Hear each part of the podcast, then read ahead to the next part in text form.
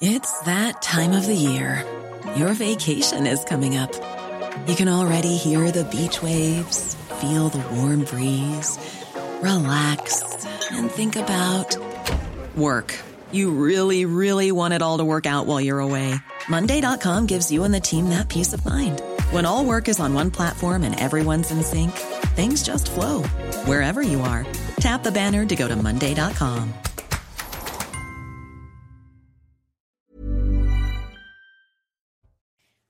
Bonsoir à tous, soyez euh, les bienvenus dans Soir à Faux en ce début du mois d'août. Toute la rédaction de CNews reste mobilisée pour continuer de vous informer, que vous soyez en vacances ou pas. On accueille Simon Guillain. Bonsoir Simon. Bonsoir cher Barbara et bonsoir à tous. On va présenter ce journal à deux voix. À la une ce soir, il y a donc ce bilan très lourd. 11 personnes qui sont euh, décédées dans l'incendie d'un gîte à Winsenheim dans le Haut-Rhin. Oui, le feu s'est déclaré euh, ce matin aux alentours de 6h30 dans ce gîte de vacances qui accueille des personnes handicapées. C'est le sinistre le plus meurtrier en France depuis sept ans et aucun élément ne permet pour l'heure d'expliquer ce drame. Les précisions de nos envoyés spéciaux à Witzenheim, Sarah, Sarah Varni et Jules Bédot. 11 personnes sont décédées. C'est ce qu'a annoncé la vice-procureure de la République de Colmar. Les corps ont tous été retrouvés et ont été transférés à l'Institut médico-légal de Strasbourg. Ce gîte, situé derrière moi de 500 mètres carrés, accueillait donc 28 personnes en situation de handicap et leurs accompagnateurs. Ils étaient venus euh, en vacances. Il semble que le feu a couvé un long moment avant d'enflammer l'ensemble du bâtiment. 17 personnes ont réussi à sortir des flammes. 300 euh, mètres carrés sont partis en fumée. Euh, ce gîte était composé euh, de deux parties, une en rez-de-chaussée et une à, le premier étage, composée notamment d'une mezzanine. Et c'est là que la plupart euh, des victimes ont été retrouvées. Les pompiers ont rapidement maîtrisé cet incendie ce matin. Pour l'heure, aucune piste n'est privilégiée. Une enquête pour recherche des causes de la mort a été ouverte la Première ministre s'est rendue euh, sur les lieux du drame, accompagnée de la ministre des Solidarités, Aurore Berger, Elisabeth Borne, qui a exprimé toute sa tristesse ainsi que sa solidarité. Écoutez. C'est évidemment un drame épouvantable et je veux dire euh, toute ma tristesse et ma solidarité aux familles qui sont très durement éprouvées. C'est un drame qui nous touche tous au cœur de l'été, ici en Alsace, où les élus se sont euh, immédiatement mobilisés, mais également partout en France. Donc il est trop tôt aujourd'hui pour euh, tirer euh, les enseignements de ce drame. Une enquête est en cours et permettra de, faire toute la lumière. Et euh, la ministre déléguée chargée des personnes en situation de handicap fera des points dès que nous aurons plus d'éléments sur les circonstances de ce drame. Et bien naturellement, nous allons nous assurer du bon accompagnement, de la bonne prise en charge de toutes les victimes et des familles des victimes également. Et si vous arrivez euh, par le train à Marseille en ce mois d'août, vous avez euh, dû le remarquer, les poubelles débordent et ce n'est pas nouveau, ça date déjà d'une semaine. Oui, et pour cause, euh, les agents du nettoyage de la gare Saint-Charles sont en grève et c'est la troisième fois depuis le mois de janvier. Les salaires de certains employés seraient amputés de certaines primes ou de congés depuis plusieurs mois. Aminata Demphal avec Mathilde Ibanez. À la gare Saint-Charles, près des quais ou encore près des espaces de détente, les déchets s'entassent sous les yeux des voyageurs exaspérés. Quand on arrive, on trouve la poubelle comme ça. On ne sait pas qu'est-ce qui nous attend dehors. Moi, en fait, ce qui me gêne le plus, c'est l'image de la ville. On est surpris, hein euh, sincèrement, on est vraiment surpris. C'est pas agréable. Depuis une semaine, les agents de l'entreprise Laser Propreté, prestataires dans cette gare, sont mobilisés en solidarité avec leurs collègues du métro, qui, selon les syndicats, ont reçu des salaires amputés de certaines primes et congés ces derniers mois. Certains d'entre eux comprennent le mécontentement des voyageurs mais affirment ne pas avoir d'autre solution. Il faut se mettre à la place des salariés qui subissent au quotidien ces pratiques de notre temps. Le syndicat craint un plan social et économique déguisé, car selon lui, en quelques mois, près de 40 personnes ont été licenciées sans cause réelle et sérieuse. On a suffisamment d'éléments à notre possession pour parler de magouille. On a voulu les étayer par une réunion CSE extraordinaire que l'employeur a balayé d'un revers de main, a repoussé au 17 août. Le syndicat compte porter plainte auprès du procureur contre Laser Propreté. De son côté, la SNCF dénonce une situation inacceptable. Dans l'Aveyron, c'est un couple qui a décidé de poursuivre les services du SAMU pour non-assistance à personne en danger. Et oui, dans la nuit euh, du 28 au 29 juillet dernier, un homme a appelé les secours euh, à cause d'une détresse respiratoire de sa femme. L'ambulance a mis beaucoup de temps à arriver selon eux et son épouse euh, a dû être admise en réanimation. Le sujet de Maxime Lavandier. Le en colère, c'est un cri d'alerte que lance Sébastien. Dans la nuit du 28 au 29 juillet, cet habitant d'Aubin appelle les urgences car sa femme se trouve en détresse respiratoire. À 22h22, j'ai appelé le SAMU, je suis tombé sur le régulateur. Je lui ai dit que ma femme avait des problèmes pulmonaires. Le, médecin régulateur lui a fait comprendre comme quoi il y avait d'autres patients avant elle et que bon qu'il fallait attendre. Et euh, ils ont mis un, peu plus d'une heure euh, pour euh, qu'une ambulance puisse venir à mon domicile. Un retard qu'il juge inadmissible au vu de l'état de santé de sa femme. Il a donc décidé de porter plainte contre le SAMU de l'Aveyron. J'ai porté plainte contre le SAMU du 12 pour alerter les hauts dirigeants de notre pays en disant il y a un problème en France, on est délaissé dans, dans les campagnes euh, et, notre santé est mise, est mise à l'écart en fin de compte. De son côté, l'hôpital de Rodez s'est exprimé via un communiqué. En l'absence de sollicitations directes et d'informations plus précises, l'établissement a d'ores et déjà engagé une analyse des dossiers pouvant correspondre à cette situation. Une enquête judiciaire a également été ouverte par le procureur de la République de l'Aveyron. La rentrée, ce n'est pas encore pour tout de suite, rassurant ceux qui sont en vacances. Hein. il vous reste encore un mois de congé, mais la question de l'uniforme à l'école, euh, elle, est bien de nouveau débattue. Et oui, il y a euh, quelques jours maintenant, Gabriel Attal, le nouveau ministre de l'Éducation nationale, n'excluait pas le retour d'une tenue unique à l'école. Et la ville de Béziers est d'ailleurs candidate. Le récit de Mathilde Ibanez. Robert Ménard avait porté en 2014 le projet pour l'uniforme à l'école.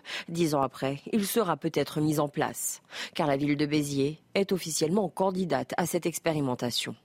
Il y a quelques jours, le nouveau ministre de l'Éducation, Gabriel Attal, laissait la porte ouverte aux établissements qui le souhaitaient cet uniforme à l'école, il y a un certain nombre d'avantages. D'avantages, par exemple, quoi? Ça veut dire qu'au lieu d'avoir la dictature des marques où chacun juge l'autre suivant, suivant qu'il est à la mode ou pas à la mode avec telle ou telle marque, on aura quelque chose de plus égalitaire. Les Français sont plutôt favorables. C'est une bonne idée, mais après, c'est sûr, au collège, les jeunes, ils veulent euh, s'affirmer avec leur style et tout ça. C'est uniformiser un petit peu plus euh, les jeunes. J'ai l'impression que le fait d'avoir un uniforme, déjà, ça évite les, comment dire, les différences sociales. Dans certains collèges et lycées, les élèves le portent déjà.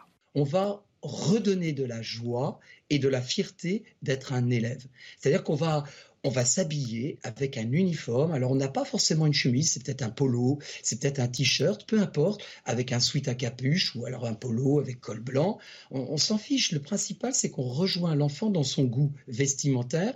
Mais quand il enfile son uniforme, là, il incarne finalement sa joie euh, je dirais, restaurée d'être un élève. En début d'année, Brigitte Macron elle-même s'était dite favorable au port de ce vêtement.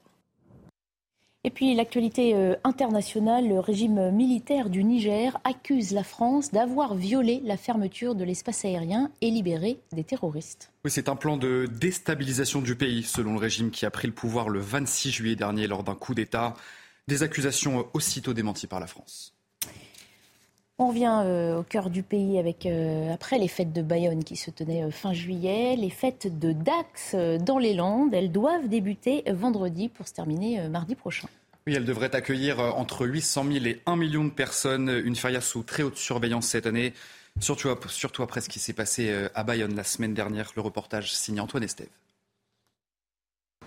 Des grillages pour protéger les espaces publics, des chapiteaux démontables pour danser toute la nuit. Dans le centre de Dax, on se prépare avant l'arrivée des 800 000 festaires le week-end prochain. Face à cette foule attendue, ce cafetier de la place des Termes n'est pas inquiet pour la sécurité des lieux. On n'a pas forcément la volonté d'avoir des agents de sécurité partout, parce que ça donne une ambiance qui ne correspond pas à notre établissement. On est plutôt dans une logique euh, d'accueil, euh, dans une logique d'explication et aussi de solidarité entre cafetiers et commerçants, où quand il y a des problèmes, et c'est très très rare, on puisse intervenir euh, rapidement. Mais à Dax, tout le monde a en tête le drame vécu pendant les fêtes de Bayonne. Cet homme, battu à mort en face de chez lui, parce qu'il avait demandé à des personnes d'arrêter d'uriner sur son mur. Il faut pas se trouver là au mauvais moment, au mauvais endroit, quoi. Mais bon, que voulez-vous hein? Ça arrive tout le temps, partout. Il n'y a pas que spécialement Bayonne, hein, ni Dax, euh, tous les, les rassemblements. Voilà. Ça, c'est pas l'esprit des fêtes, en fait. Mais bon, dans, la loi du nombre, il y, a toujours des, il y a toujours des gens qui passent à côté de l'esprit. Et ben, les forces de l'ordre sont là, nos services d'ordre sont là aussi pour protéger justement ceux qui font la fête. Avec des centaines de policiers disséminés dans les petites rues, les autorités veulent éviter les violences, les agressions souvent commises par des personnes qui ne viennent pas pour faire la fête. Sur 800 000 personnes qui viennent nous rendre visite, il peut y avoir euh, quelques groupes isolés. Le dispositif de sécurité permettra euh, ben, de juguler euh, à la source toutes les mauvaises intentions. Cette année, la municipalité compte beaucoup sur la vidéosurveillance pour cibler les interventions des agents. Plusieurs centaines de caméras qui permettent de repérer les mauvais gestes et d'alerter les policiers en civil présents au milieu de la foule. Voilà, c'est la fin de ce journal. Merci beaucoup Simon Guillain de l'avoir animé à deux voix avec nous. Avec plaisir, c'est tous les soirs un plaisir d'être avec vous. Et eh oui, et on se retrouve demain soir, mais déjà on se retrouve tout à l'heure à 22h. Avec plaisir, je serai là demain et je serai aussi là tout à l'heure. Eh bien, tout à l'heure. Alors, nous on se quitte quelques instants seulement et puis euh, on entre dans le, vif du sujet dans Soir Info avec euh, l'interview qui commence euh, notre émission. Nous serons avec Jean-Paul Briguelli qui est enseignant et essayiste pour parler éducation nationale. À tout de suite.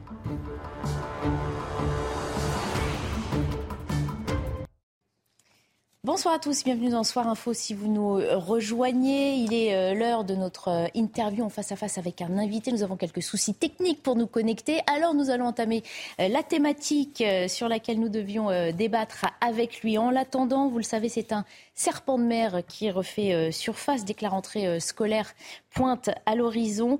Je rassure ceux qui sont en vacances, il reste encore un mois de congé, mais la question du port de l'uniforme à l'école est bien, elle, de nouveau débattue. Il y a quelques jours, Gabriel Attal, le nouveau ministre de l'Éducation nationale, n'excluait pas le retour d'une tenue unique à l'école dans les communes qui souhaitent l'expérimenter. La ville de Béziers est candidate. On écoute les précisions de Mathilde Libanez.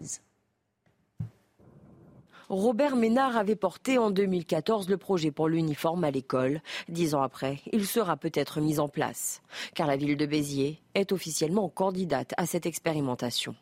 Il y a quelques jours, le nouveau ministre de l'Éducation, Gabriel Attal, laissait la porte ouverte aux établissements qui le souhaitaient cet uniforme à l'école, il a un certain nombre d'avantages. D'avantages, par exemple, quoi? Ça veut dire qu'au lieu d'avoir la dictature des marques où chacun juge l'autre suivant qu'il est à la mode ou pas à la mode avec telle ou telle marque, on aura quelque chose de plus égalitaire. Les Français sont plutôt favorables. C'est une bonne idée, mais après, c'est sûr, au collège, les jeunes, ils veulent euh, s'affirmer avec leur style et tout ça. C'est uniformiser un petit peu plus euh, les jeunes. J'ai l'impression que le fait d'avoir un uniforme, déjà, ça évite les, comment dire, les différences sociales. Dans certains collèges et lycées, les élèves le portent déjà.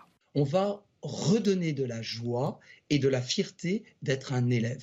C'est-à-dire qu'on va, on va s'habiller avec un uniforme. Alors, on n'a pas forcément une chemise, c'est peut-être un polo, c'est peut-être un t-shirt, peu importe, avec un sweat à capuche ou alors un polo avec col blanc.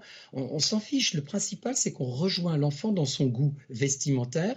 Mais quand il enfile son uniforme, là, il incarne finalement sa joie euh, je dirais, restaurée d'être un élève. En début d'année, Brigitte Macron elle-même s'était dite favorable au port de ce vêtement. On va en discuter avec nos invités. Euh, Joseph Touvenel, bonsoir. Bonsoir. Vous êtes euh, directeur de la rédaction euh, de Capital Social. Et Denis Deschamps est avec nous également. Bonsoir. Bonsoir. Analyste et conférencier. Alors on le disait, je le disais en, préambule, hein, c'est vrai que cette question de l'uniforme, elle n'est pas nouvelle, on en reparle régulièrement. Il semble là que les choses bougent un petit peu, que le ministre de l'Éducation nationale nouvellement arrivé ben, propose que ceux qui le souhaitent le mettent en place. La ville de Béziers se porte candidate. Qu'est-ce qui, selon vous, a fait avancer ce sujet Peut-être le problème de la baya. Comment régler ce problème S'il y a un uniforme obligatoire dans les écoles, il n'y aura plus le problème dans les écoles. Puis ça vaut peut-être le coup de le tester pour voir comment ça fonctionne. Effectivement, euh, ça gomme un peu les classes sociales, mm. ce qui est peut-être pas plus mal. Mm. Euh, je crois qu'il y a des écoles où ça se porte, euh, personne n'en est traumatisé, donc peut-être pas de mauvaise idée de, regarder comment ça se passe si on met un uniforme obligatoire. Mm. Denis Jean comme toujours, euh, c'est la transition qui va être compliquée. Hein, on a trois grands acteurs dans l'affaire. On a le ministre. Le ministre a donné son avis d'ailleurs, hein, euh, et donc il laisse libre les communes de décider. Hein, mais lui, il, s'est positionné. Euh, deuxième élément, il y a les villes. Donc en fait, il risque d'y avoir quelques peut-être leçons de morale ou peut-être des positions dogmatiques ou autres. Mais en tout cas, les villes vont décider. Et puis il y a un troisième point. Après, c'est chaque école. Chaque école, et encore une fois, ce sera le directeur ou la directrice de l'école qui va être en face les parents. Mmh. Et vous savez que là-dessus, on n'aura jamais l'unanimité. Mm. On aura un consensus. Et j'ai peur que ce soit un sujet qui va faire toute l'année, avec les pour et les contre, avec beaucoup de débats dans les conseils d'école probablement. Donc quand ce n'est pas imposé, forcément, ça va être compliqué. Mais euh, sur le fond, c'est pas une mauvaise idée, c'est pas une mauvaise chose. Il y a plein de pays anglo-saxons euh, avec, euh, avec lesquels ça se passe très bien. il y a eu d'autres temps où ça se passe exactement de la même manière, c'est-à-dire très bien. Maintenant, effectivement, ça permet de lisser les, les, les écarts, les écarts de, de comment dire, de position sociale, de revenus. ça peut-être remet la concentration sur le savoir. Donc c'est plutôt une bonne nouvelle, moi je pense. Maintenant, euh, j'ai pas d'avis euh, très tranché. Euh, le pour et le contre se discutent. Certains vont vous dire que c'est une position morale et qu'il ne faut pas, il faut pas aller sur ce terrain-là. D'autres, ils vont dire justement, ça liste les inégalités et il y en a de nombreuses. Et donc ce serait bien aussi. après, chaque, chaque directeur d'établissement choisit. Quoi. Ensuite, il y a des problèmes logistiques.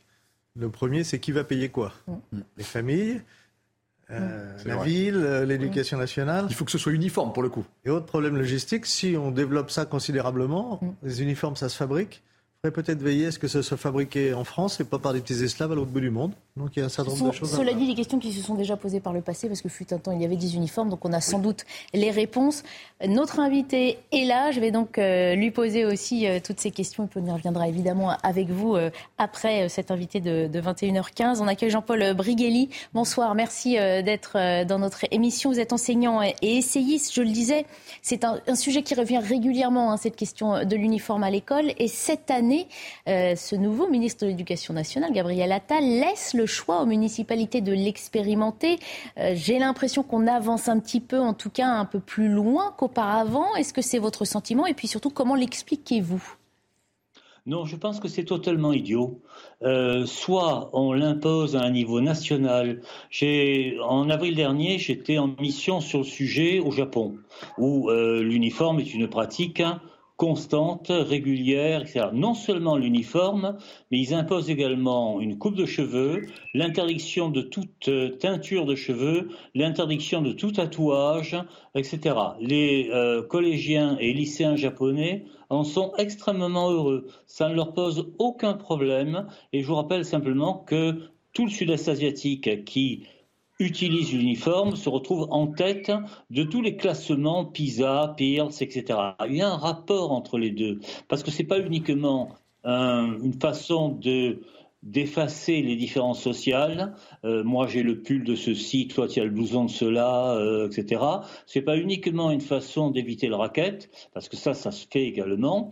C'est surtout une façon d'imposer à l'école un seul souci, qui est la transmission des savoirs. Mm. Uniquement ça. Mm-hmm. Euh, et j'ai proposé, j'ai fait un article sur le sujet euh, dans la revue d'Elisabeth de, euh, Lévy Causeur, en proposant un référendum national sur la question. la fabrication des uniformes en France, ça relancerait complètement, il y a 15 millions d'élèves, hein, ça relancerait complètement tout le secteur de l'habillement.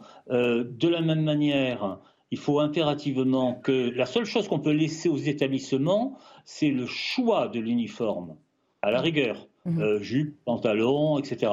Je vous rappelle quand même que, euh, sans aller chercher des exemples exotiques, la Guadeloupe, la Martinique et la Réunion utilisent l'uniforme et ça n'a l'air de brimer personne. Mhm. Hein? C'est pas un souvenir de la colonisation c'est quelque chose d'extrêmement efficace. Mhm. Alors, il s'agit. Il y a un deuxième problème d'ailleurs que vous n'avez pas évoqué, qui est le fait que les enseignants eux-mêmes ne doivent pas être en uniforme et doivent avoir une tenue correcte, mhm. euh, ce qui est très loin actuellement euh, d'être le cas. Mhm. On a des étudiants, on a des, des, profs tatoués avec des piercings, etc.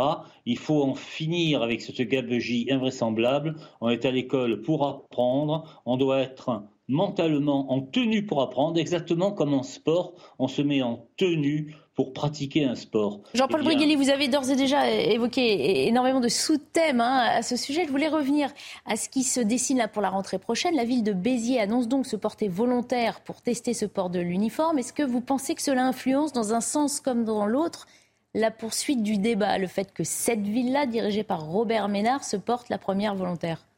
Alors immédiatement, vous allez avoir toutes sortes de villes qui se, disent de, qui se disent de gauche, qui vont dire ah, ah voyez Ménard, l'extrême droite, c'est ça l'uniforme, c'est non non, l'uniforme c'est la raison pédagogique. Mm. Euh, tous ceux qui sont absolument contre sont contre véritablement la possibilité pour chaque élève d'aller au plus haut de ses capacités. C'est ça le, véritablement, le véritable enjeu. Hein. le véritable enjeu, ce n'est pas d'avoir l'uniforme de l'un contre l'uniforme de l'autre. On n'est pas à faire un match de foot, en quelque sorte. Le véritable enjeu, c'est de mettre les élèves dans une situation mmh. pratique qui ne leur laisse d'autre choix que d'étudier. Mmh. On se pose la question effectivement de, de, cette avancée qui semble aller un tout petit peu plus loin que les années précédentes. Est-ce que vous pensez que les polémiques sur le port de vêtements religieux à l'école, ils sont pour quelque chose dans ce que propose Gabriel Attal? C'est possible, c'est très marginal. De toute façon, ça fait des années que ça devrait être interdit. Hein, tous les signes religieux, etc. La loi de 2004 était une demi-mesure. Il est évident que euh, tout ce qui est... Moi, j'ai vu, euh, j'ai fait d'autres articles sur le port de l'abaya au lycée Victor Hugo à Marseille, par exemple.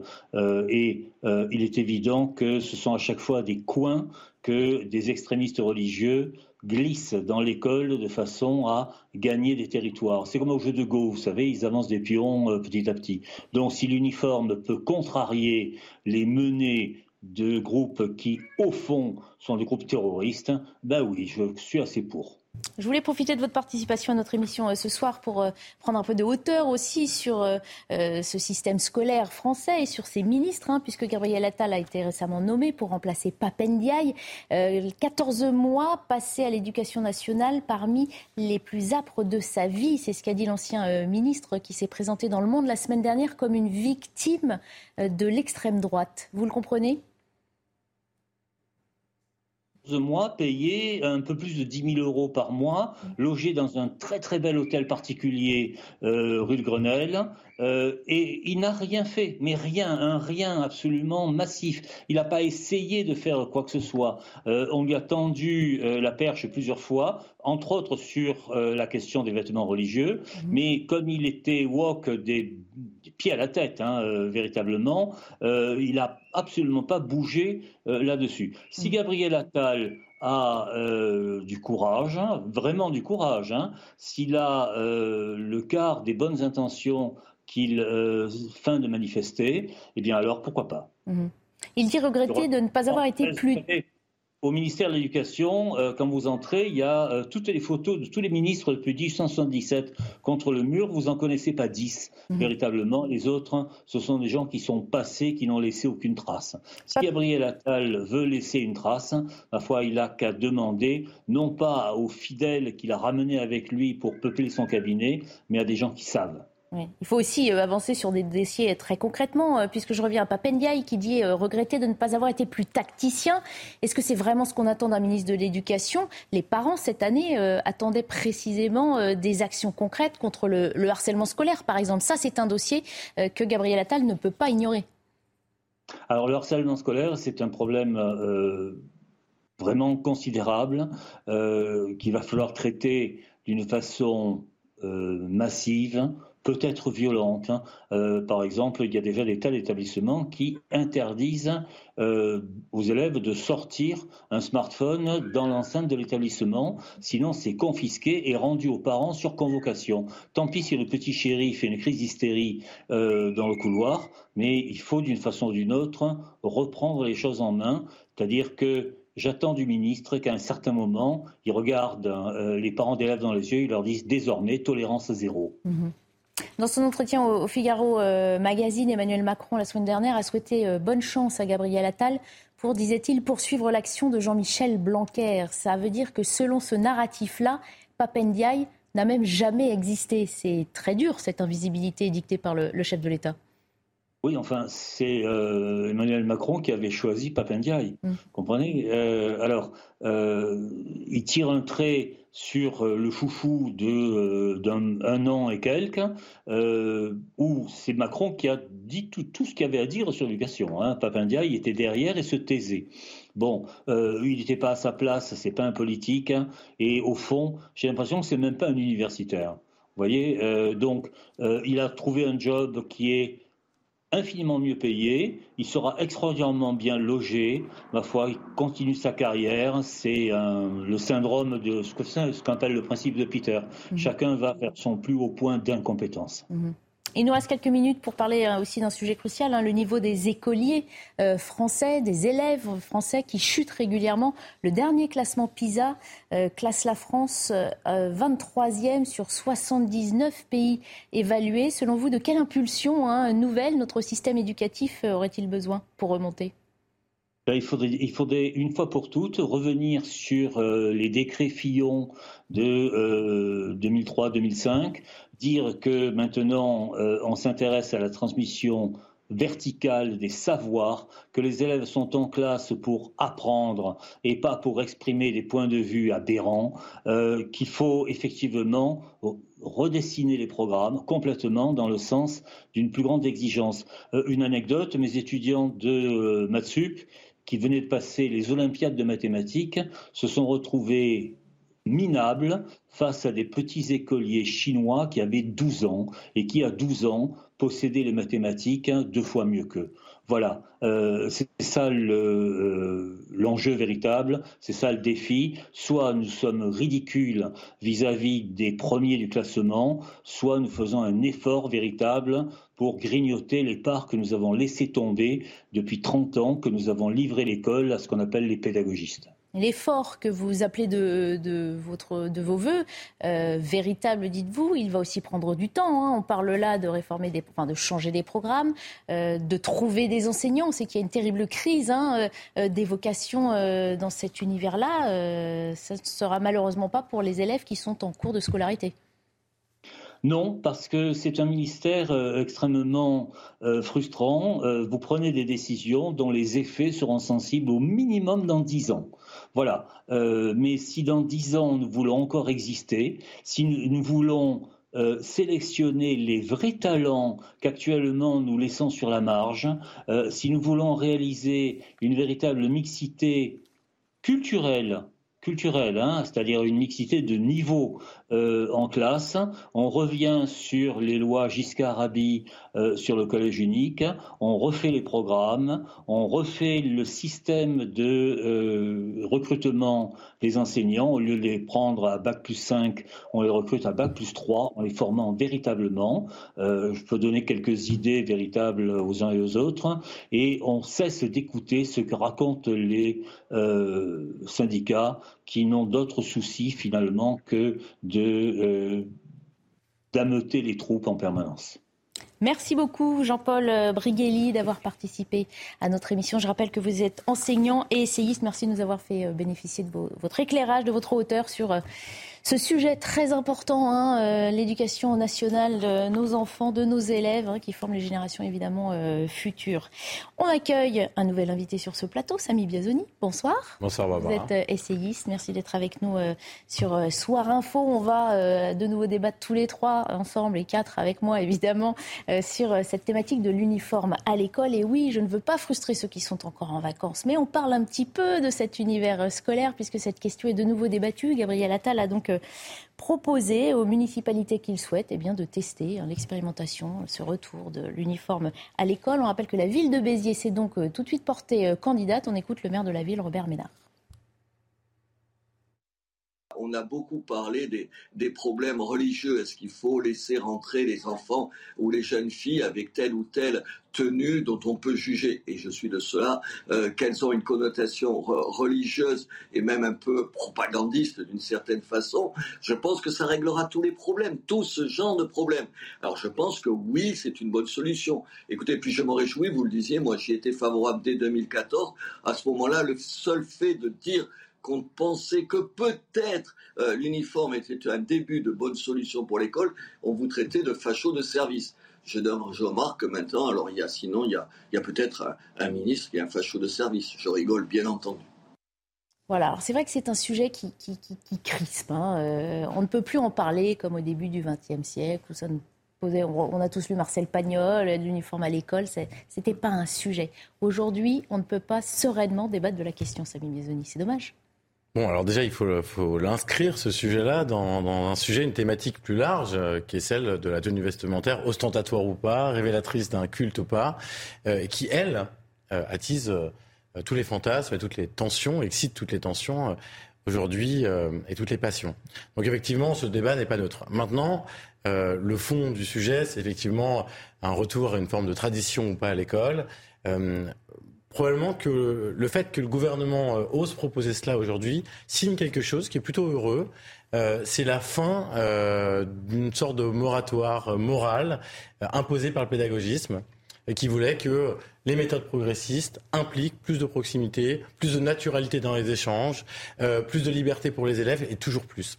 donc on sort peut-être de ce cycle-là, constatant son échec et voulant euh, tester autre chose. Par ailleurs, euh, il n'y a absolument rien d'incompatible entre le port d'un uniforme scolaire et la liberté, l'épanouissement des, élèves. Beaucoup de pays l'ont montré. Mmh on se doute quand même qu'effectivement il y a cette question de ces polémiques, hein, ces incidents euh, survenus euh, ces derniers mois de, suite au port de, vêtements religieux, eh ben, qui dirigent un petit peu ce que propose Gabriel Attal. Il sait qu'il faut agir sur ce sujet. Comme disait Joseph tout à l'heure, c'est une solution euh, par la bande pour trouver, pour trouver une, posture qui règle le problème. effectivement, l'école est un sujet très vite passionnel. Hein, pas passionné, mais carrément passionnel. Euh, et moi, je pense, je ne suis pas tout à fait d'accord avec vous, moi, je pense que le fond, le vrai fond de l'histoire, c'est le savoir. Il n'y a, pas, a pas à tortiller, c'est le savoir, point. Et, votre intervenant était très, euh, enfin, c'était très intéressant d'écouter. Euh, et j'ai l'impression même d'ailleurs que parfois il est absolument pas du tout écouté de ses supérieurs, hein, de son ministère. C'est que on n'est pas là dans un lieu pour faire un défilé de mode et pour, ou pour montrer ses différences, on est plus ou on est moins que quelque chose. On est là euh, comme il l'a dit, dans la verticale du savoir.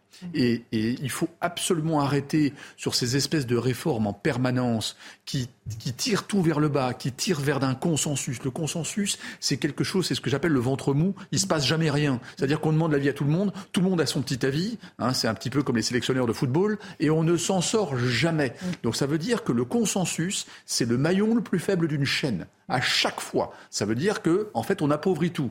Et pour illustrer mon, mon propos, c'est très simple. Il suffit de regarder, n'en déplaise à ces hauts fonctionnaires de, de, l'éducation nationale qui, qui mentent sur ce sujet, c'est qu'on dégringole depuis 25 ans dans les classements PISA. Mmh. C'est concret, ça. C'est concret, il n'y a pas de débat autour de ça. Alors on dit toujours qu'on a la meilleure école du monde. Non, non, non, c'est faux, c'est faux. Regardez, regardez les, concours dans les, euh, euh, au niveau de l'administration le niveau baisse tout le temps. Regardez la difficulté pour recruter. On a vu les concours de la police ou autres. On voit le CAPES. Maintenant, on va bientôt le donner, le CAPES. Euh, il y a encore quelques années, le CAPES, comme la grecque, c'était, c'était une accession à, un, concours qui était exceptionnel. Maintenant, on va les donner. Euh, euh, je bascule sur une autre, un autre versant du sujet.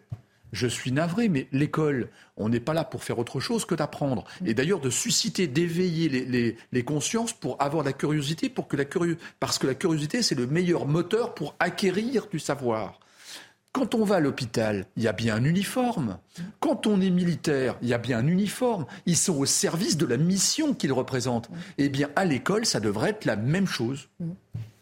Alors, nous ne sommes pas seuls parce qu'il y a des téléspectateurs, et là, en l'occurrence, c'est une téléspectatrice qui m'envoie un petit truc. Elle est enseignante et elle me dit attention, l'importance d'une unité nationale imposée par le ministère. Ça veut dire qu'elle est pour l'uniforme. Elle dit mais il ne faut pas que ça parte dans tous les sens. C'est ça. Il faut que le ministère, dans ces cas-là, impose dans l'ensemble des mhm. écoles, des collèges, le même uniforme partout. Ça évitera que ça parte dans tous les sens avec des excès dans un sens, des excès dans l'autre. Je pense que c'est comme c'est quelqu'un de terrain, ça me semble assez raisonnable comme euh, expression. Mais ça renvoie sur notre question. C'est que le problème de l'État depuis euh, quelques années maintenant ne s'est plus imposé, ne sait plus prendre une décision ferme et l'imposer à tout le monde. Mm. Alors Gabriel Attal, je comprends bien qu'il est, il est dans un ministère compliqué. Hein, euh, quand même qui est très très puis, il arrive dans un politisé, très contexte, syndicalisé, c'est assez complexe. Euh, c'est pour ça peut-être qu'il essaie euh, d'avancer pas à pas. Mais en attendant, il faut savoir imposer les choses. Et de manière durable. Parce que chaque ministre veut sa petite réformette. Vous parliez de pédagogie, c'est exactement ça. Chacun veut euh, amener sa petite, euh, sa petite patte euh, à la chose. Et à l'arrivée, on appauvrit la, la- la- la grandeur de ce ministère. Et puis le, le test est quand même fait. Euh, regardons effectivement toutes les écoles où il y a un port d'uniforme, ou tous les lieux d'éducation où il y a un port d'uniforme. Je pense par exemple au scoutisme. Ça traumatise aucun scout d'avoir des uniformes, hein, ni aucune guide. de- Voilà, il y a une norme, il y a un uniforme, c'est accepté, ça fait partie du jeu, et ça gomme les différences d'origine et les différences culturelles. Et ça n'empêche pas d'apprendre et de progresser, bien au contraire. C- Simplement parce que je pense que certains téléspectateurs vont forcément émettre l'observation et ils auront raison.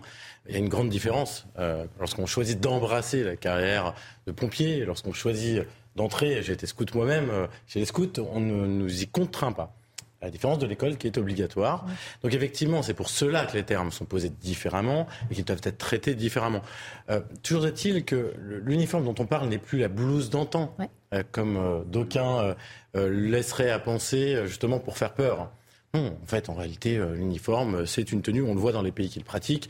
Euh, pour ceux qui ont un peu voyagé, ce sont des tenues qui sont relativement proches de ce qui peut être porté Le monde anglo-saxon, hein, Oui, l'uniforme. Euh, donc, euh, je pense qu'effectivement, on fait grand cas de peu de choses. Euh, simplement, il faudra voir la manière dont on, dont on le met en place. Euh, voilà, si euh, évitons peut-être les éléments trop normatifs euh, et trop centralisés. Évitons de retomber dans des mauvais réflexes euh, d'ultra-normatisation euh, dont l'administration française euh, sait nous régaler. Laissons aussi un peu de liberté aux régions, par exemple, aux départements pour les collèges. Voilà. Pour des costumes traditionnels. Non, mais Non, en même temps, non, ça, un ça cadre. irait à l'encontre. Bah, Je suis euh, fervente défenseuse de la liberté, mais finalement, ça va aller à l'encontre. On veut uniformiser pour éviter les inégalités. Si on laisse la liberté, on, on laisse persister certaines Non, inégalités. on ne cherche pas à uniformiser euh, quelqu'un de la Drôme et quelqu'un du Nord-Pas-de-Calais. C'est pas ça l'enjeu. Mm. On cherche à uniformiser dans le bassin géographique qui est celui de l'établissement. C'est ça la réalité. Donc sans aller jusqu'à ce qui se pratique ailleurs au sein des établissements, on peut tout à fait considérer qu'une aire raisonnable de gouvernance, c'est un département, c'est une région, c'est d'ailleurs l'échelle qui est utilisée pour l'administration des collèges et des lycées. Ce qui va bien simplifier les choses parce qu'il y aura des régions où on dira alors il faut que les tenues soient les mêmes pour les garçons et les filles parce que euh, pas de différence de genre. Des régions. Vous êtes en train de monter une petite usine à gaz là tout d'un coup qui est pas inintéressante. Non, euh, enfin, euh, vous, vous y croyez pas à ça Non, non, Vous j'ai- croyez pas qu'il va y que- avoir des différences entre les régions, entre ceux qui Et vous- diront il faut que ça soit genré, genré, d'autres qui diront faut pas que ça soit genré, ou ça peut être genré je dans quel cas, de vous ou à partir de quel âge Bravo. hein. Non, non, alors simplement, je pense qu'il y a dû y avoir de l'écho entre nous. Pourtant, on est à 50 cm. J'ai dit au début que euh, une fois que l'État, que l'État a, a défini un cadre normatif, donc ça fait partie d'un cadre normatif de dire, j'ai bien dit ça en, en, en Euh. Donc voilà, il y, a des, il y a des règles essentielles. Donc par exemple, si on dit qu'il y a une, une tenue mixte ou une tenue non mixte, ça fait partie des prérogatives. Ensuite, le choix de la couleur. Euh, je pense que vous n'en tiendrez pas à rigueur. On peut le laisser. Le choix du tissu, on peut le laisser à discrétion parce qu'on choisit pas le même tissu, cher monsieur, lorsqu'on habite le Nord-Pas-de-Calais et lorsqu'on habite l'Alsace. Non, mais quand on fait une commande groupée, on obtient des prix qu'on arrive beaucoup plus facilement à avoir Oui. que quand Oui. on fait différentes commandes. Mais ça, c'est juste Ça de nous laisse l'économie. plein de pistes à explorer pour voir comment ça se passe à la rentrée. Hein. on fera le constat C'est par sur ailleurs tous ces faux en domaines. économie locale et c'est par ailleurs faux lorsqu'on veut faire travailler les régions. Donc vous savez, il n'y a pas de vérité en, en la matière. On laissera le débat se faire. Et d'ailleurs, le débat porte pas sur ça. Euh, je pense Si, parce que le coût, le coût est pas neutre. Oui. Qui va payer? Non, mais attendez, cher monsieur. Ah si oui, si vous faites si. venir toute Pologne, euh, effectivement, vous aurez un coût unifié. Si vous le faites produire en France, de tous les cas, vous serez obligé de vous extraire de votre région.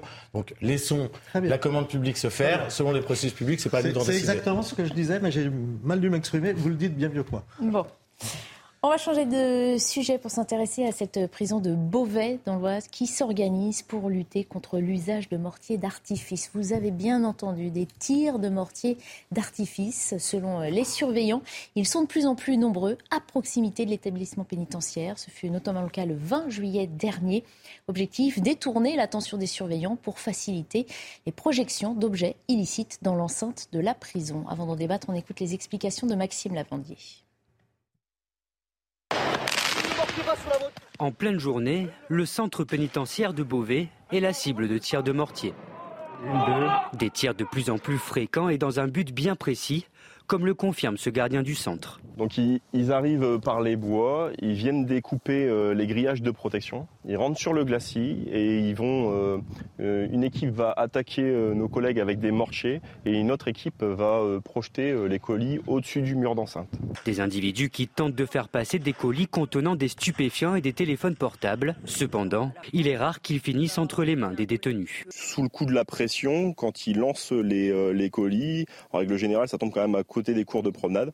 Donc on arrive toujours à les récupérer ou quand ça tombe dans les cours de promenade, euh, les détenus sont, fouillés euh, à la remontée des, des, promenades. Face à cette situation, la direction interrégionale des services pénitentiaires de Lille a mis en place plusieurs actions comme le port de tenue de protection contre les flammes, la formation sur les tactiques d'intervention lorsque les projeteurs sont plus nombreux ou encore le transfert ciblé des détenus identifiés comme organisant les projections. Mais les gardiens demandent également de meilleurs moyens de défense pour se protéger.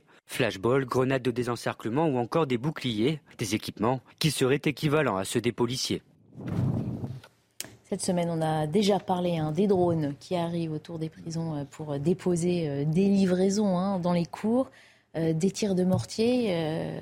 c'est un monde complètement différent. C'est pour schématiser sans humour.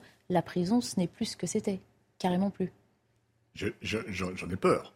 Euh, là, en fait, euh, ce genre de fait divers attire l'attention sur le sujet des prisons. Euh, et en fait, on en apprend quasiment tous les jours. On, a eu, c'était hier, je crois, le sujet à propos des riverains qui dénonçaient justement un certain nombre de faits. Là, c'est un autre, c'est un autre cas. Ils découpent les grillages. Euh, donc apparemment, ceux qui sont à l'intérieur manquent à ceux qui sont à l'extérieur. Hein, j'ai l'impression. Euh, donc c'est toujours la même chose. Hein, c'est la livraison. La livraison. Euh, d'ailleurs, on a bien vu qu'il y avait même des, des, des mortiers d'artifice dans les prisons. Mm. donc les téléphones. Alors je veux bien croire que ce soit dur, pénible d'être en prison, mais enfin en même temps, il y a eu des raisons aussi pour lesquelles on est en prison. Alors après, c'est toute. C'est, après, il y a deux sujets. Le sujet de l'occupation, parce qu'effectivement euh, je, pense que c'est important d'occuper euh, les corps et les esprits. Donc, euh, normalement, il y en a qui ont accès au travail, il y en a qui ont accès aux formations, qui peuvent faire des diplômes, des choses comme ça.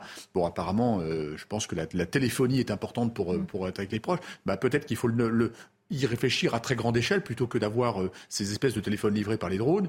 Et puis euh, l'autre activité, c'est une activité euh, illicite de vente de stupéfiants, de, trafic en fait, hein, tout simplement. Les mêmes qui se reconstituent à l'intérieur de la prison tels qu'ils sont à l'extérieur. Exactement. Donc mmh. en fait, c'est un écosystème qui se crée, qui recrée des trafics. donc là, ça n'a pas lieu d'être en prison. Et, et les individus qui sont à l'extérieur, je pense qu'ils sont comme toujours connu des services de police. Donc euh, là, je suis désolé, on en revient sur un sujet, moi, qui m'est cher, c'est l'autorité. Encore une fois, euh, il, euh, y a un laxisme qui, est en place depuis, de, depuis à peu près 30 à 40 ans dans ce pays, au niveau de l'autorité. Et en fait, à chaque fois, quand il y a un reflux de l'autorité, le terrain est occupé forcément par des, justement des gens de terrain, pour le coup, hein, et on voit, ce que ça donne. Là, maintenant, ils, ils ont même pas peur d'attaquer, parce qu'en quelque part, c'est attaquer une prison, là. Mmh. Hein, euh. Tout comme on attaque un commissariat, Exactement. on s'en prend euh, la voiture bélier, soignants. avec des feux d'artifice. Euh, il y a de plus en plus de faits divers qui viennent, qui viennent attaquer mmh. le, comment dire, le, le, fonctionnement de l'État et, les services régaliens de l'État. Ce qui est extraordinaire, c'est qu'avant, la prison, les grands murs, euh, c'était pour éviter de sortir. Mhm. Et maintenant, ils ont le problème pour éviter que des choses rentrent. On s'aperçoit qu'il y a quand même un basculement assez formidable au sens étymologique, c'est-à-dire qui fait peur. Effectivement, le laxisme. Euh, effectivement, on comprend les gardiens euh, qui sont épuisés par ce qui se passe à l'intérieur et à l'extérieur. Et on se demande pourquoi ça ne réagit pas plus du côté de l'administration centrale pour sécuriser les bords c'est quand même assez incroyable que les gens puissent se rapprocher comme ça des prisons. Découper les grillages C'est ça. Donc ça demande un certain temps. Euh, c'est-à-dire qu'on n'a on rien prévu. Alors peut-être par manque de moyens pour sécuriser les alentours de la prison. Et puis quand ils lancent quelque chose par-dessus les murs d'enceinte ça tombe, et moi je suis assez étonné que ça puisse être ramassé par des détenus. Ah, c'est la même question que vous posée il y a quelques quand même assez incroyable ça. Pour les livraisons de drones, on n'arrive pas à empêcher ces drones, à les intercepter. les, drones, c'est plus difficile, ils vont aller à la verticale. Mais euh, forcément, ce qui va être lancé, ça va pas arriver très loin des murs. Ça veut dire qu'on laisse euh, les prisonniers euh, se promener, ramasser leurs petits paquets et rentrer. Il y a quelque chose qui dysfonctionne. Les drones, il y a peut-être quand même une solution. Rappelez-vous, quand il y avait des évasions en hélicoptère, on a mis des filets. Mmh. Ça veut dire que la taille du filet, aujourd'hui, euh, il doit les limité. Euh, voilà. Euh, Ouais, on sait petit pas- drone, petit filet. hein. On sait par exemple qu'autour des sites stratégiques, euh, il y a des brouilleurs qui empêchent les drones de venir survoler. On pourrait imaginer la Et même chose qui visiblement n'existe pas autour des prisons. Mais ça coûte plus cher que les filets. C'est la sécurité. Il y a des vrai qu'il y a un de coût. téléphone qui Il y a un coût, il y a des moyens financiers qui manquent, euh, financiers et humains. C'est évidemment là aussi un secteur où euh, on a pas mal de problèmes. Et alors, beaucoup de choses ont, été dites. Sur La question des drones, elle est, elle est singulière euh, parce que c'est une technologie relati- relativement récente. hein. Euh, et en tout cas, son usage à ce titre-là est relativement récent. Euh, je crois que les premiers équipements un peu massifs ont été mis en place dans les années euh, 2020-2021 hein, par l'administration pénitentiaire. Aujourd'hui, on a à peu près un quart, un cinquième des, des, des prisons qui sont sécurisées euh, pour euh, éviter la livraison par drone, mais c'est bien trop peu. Euh, et les, les systèmes existent. Donc c'est une question de moyens de déploiement. Essentiellement, ça sera, sera résolu assez rapidement. Même si, euh, effectivement, ce que dit l'administration pénitentiaire, c'est que euh, finalement, ces moyens pour lutter sont très souvent dégradés par les prisonniers eux-mêmes. On en revient au respect de l'autorité, à la in fine. Euh, quant à ce que j'ai entendu au début, là, je voulais simplement m'inscrire légèrement en faux. Euh, Il y a quand même une différence majeure entre ce dont on parle là euh, et une attaque de commissariat. Une attaque de commissariat vise un commissariat, vise l'intégrité d'un commissariat et des, et des, euh, populations, des professionnels qui y résident ou qui y travaillent. Euh, ici, il s'agit de, on parle de livraison euh, de biens de commodité pour des prisonniers. Euh, les, le mortier dont il s'agit ne sont pas des attaques, qu'on soit clair, hein, euh, et encore heureux. Ça pourrait arriver, malheureusement, si on laisse faire. Euh, C'est arrivé, c'est arrivé. Vous n'avez pas vu les images de la prison de Fresnes Ah si, de l'intérieur, oui. Mais, mais, la prison de Fresnes qui a été attaquée pendant, pendant les émeutes, mais ça n'a pas duré bien 10 sûr, minutes. bien C'est sûr. Mais, c'était pas le. Là, ici, le sujet, sinon on comparerait pas au drone. Ici, ce sont des tirs de mortier Voilà. pour détourner Pour l'attention. détourner l'attention des gardiens. Voilà. Simplement, Mais je voulais simplement repréciser Ça parce que vous reste qu'un connaissez le processus sujet. dangereux. Effectivement, l'intention n'est pas la même, mais enfin, les risques derrière sont bien réels. non seulement vous avez des d'incendie, euh, c'est parfaitement intolérable, c'est un espace inviolable, inviolable de la République, comme il en existe d'autres. C'est non négociable, la sécurité d'une prison. Simplement, lorsque vous vous retrouvez dans la difficulté de sécuriser l'intérieur d'une prison, comment imaginez-vous que vous avez les moyens et les ressources humaines pour sécuriser l'extérieur? Le problème est aussi simple que ça. Donc l'administration pé- pénitentiaire, c'est le parent pauvre du système public en France, parce que c'est le plus soustrait à nos regards, à nos vies quotidiennes, qui voit euh, tous les jours, si ce n'est les, riverains, de, ouais, qui ne constitue pas une majorité dans la population, qui est confrontée à cela. C'est un impensé de nos systèmes sociaux. C'est bien l'un des problèmes. Et c'est là l'ultime responsabilité de nos gouvernants, qui, eux, doivent se saisir du sujet, parce qu'il n'y a pas de système judiciaire et de système de sécurité qui fonctionne sans avoir une prison qui fonctionne bien. Alors, je suis pas. euh, J'entends hein, sur le fond, euh, mais, mais dans, dans la forme et avec la lente dégradation qui s'inscrit dans le temps, je ne suis pas tout à fait optimiste par rapport à votre discours. Je crains que tout doucement on tende vers un système euh, libéral à l'anglo-saxonne où ça va finir par être malheureusement euh, un, comment dire, une mission de l'État qui va être sous-traitée au privé, comme aux États-Unis. Et le privé sait imposer une autorité. Et, je, et ça, ça n'arriverait pas dans le privé, par exemple, euh, parce que euh, ils auraient les moyens suffisants, ils auraient les personnels suffisants, mais derrière, ça coûtera beaucoup plus cher à l'État.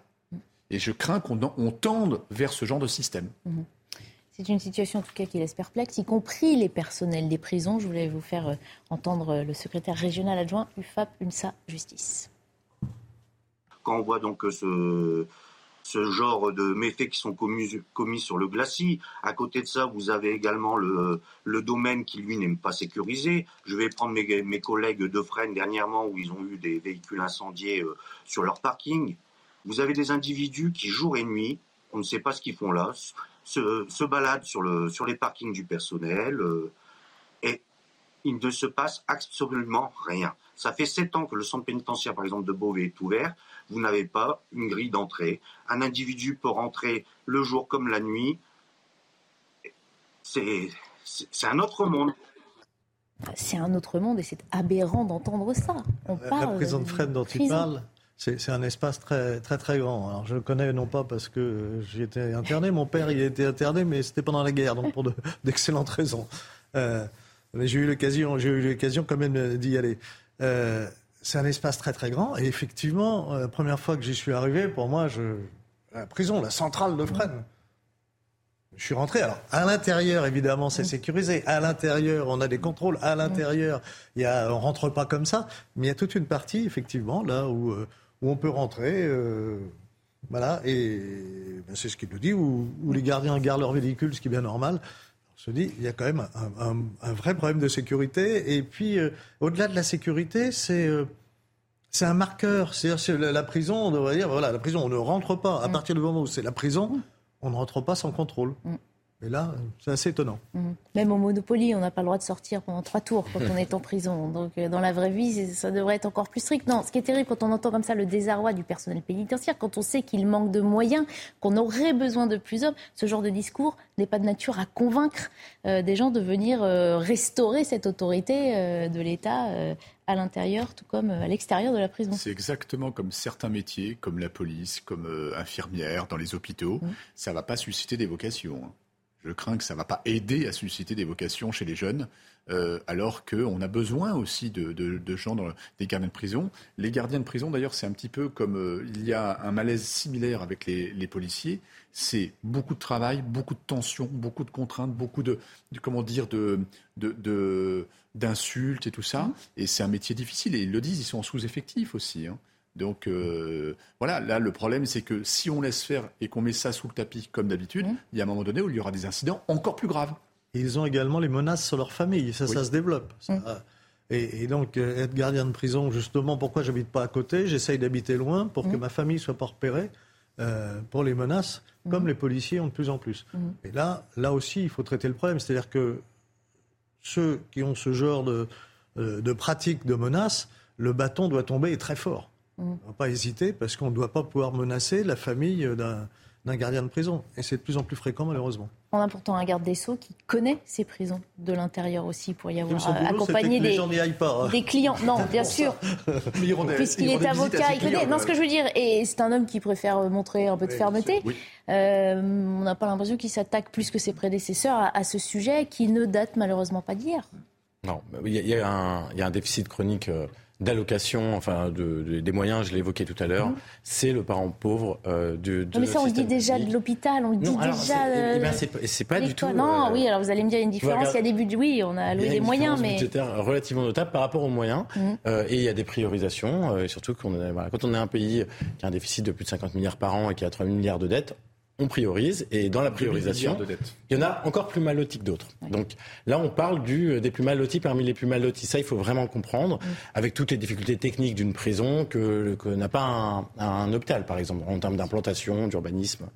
Euh, maintenant, sur la question de, la restauration de l'autorité, euh, ça a beau être un ancien magistrat, c'est pas quelqu'un qui est connu pour avoir une vision très tranchée de, de l'exercice de l'autorité il a plutôt une vision très idéologisée de l'autorité, mmh. et c'est ce qui lui fait défaut aujourd'hui. Euh, il ne porte pas avec suffisamment de force euh, cela. Et aujourd'hui, d'ailleurs, j'irai même un petit peu plus loin. Euh, le, son maintien au poste de garde des Sceaux, au rôle de garde des Sceaux, et Darmanin en tant que ministère de l'Intérieur, c'est une manière pour Emmanuel Macron et pour le gouvernement de jouer, d'être toujours dans cette stratégie de l'équilibre. Mmh. et en fait, lorsque l'un va être très rigide, l'autre va lâcher du lest éventuellement réciproquement, d'ailleurs, si vous observez assez finement, ça ne fonctionne pas, ça ne fonctionnera que si de concert, justice et police travaillent. On se quitte euh, quelques minutes et puis on fera un point sur l'actualité avec euh, Simon euh, Guillain et nous reprendrons nos conversations juste après. On parlera de la prise en charge des personnes âgées et puis de la fraude aux allocations qui grossit, qui coûte des milliards. À tout à l'heure. Il est 22h, on fait un point euh, avec vous, euh, Simon Guillain. Re, bonsoir. Je conseille à nos téléspectateurs d'être très attentifs parce que ça va aller très vite. Absolument, soyez très attentifs ce soir. Rebonsoir, euh, cher Barbara, et bonsoir à tous ceux qui nous ont rejoints sur CNews ce soir. On débute ce journal avec cet incendie d'un gîte à Fitzenheim dans le Haut-Rhin. Le bilan est de 11 morts. Dans ce gîte où séjournaient des personnes en situation de handicap, c'est le sinistre le plus meurtrier en France depuis 7 ans. On va écouter les quelques précisions de la vice-procureure de la République de Colmar les gens qui étaient à l'étage, qui ont eu des, difficultés pour, euh, sortir, euh, c'est là que les principaux corps ont été retrouvés.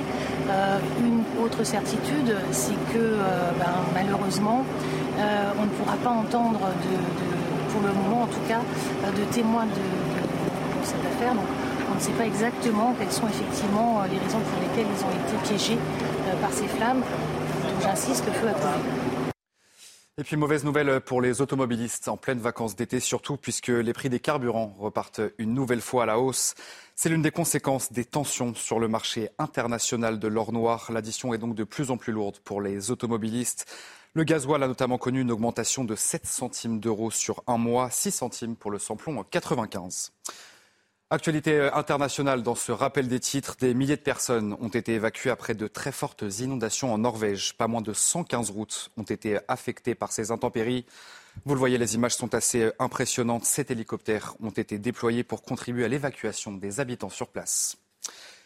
Et euh, retour en France pour terminer ce rappel. Près de Poitiers, le Futuroscope connaît toujours un franc succès puisque le parc a accueilli hier son 60 millionième visiteur depuis son ouverture. C'était en 1987.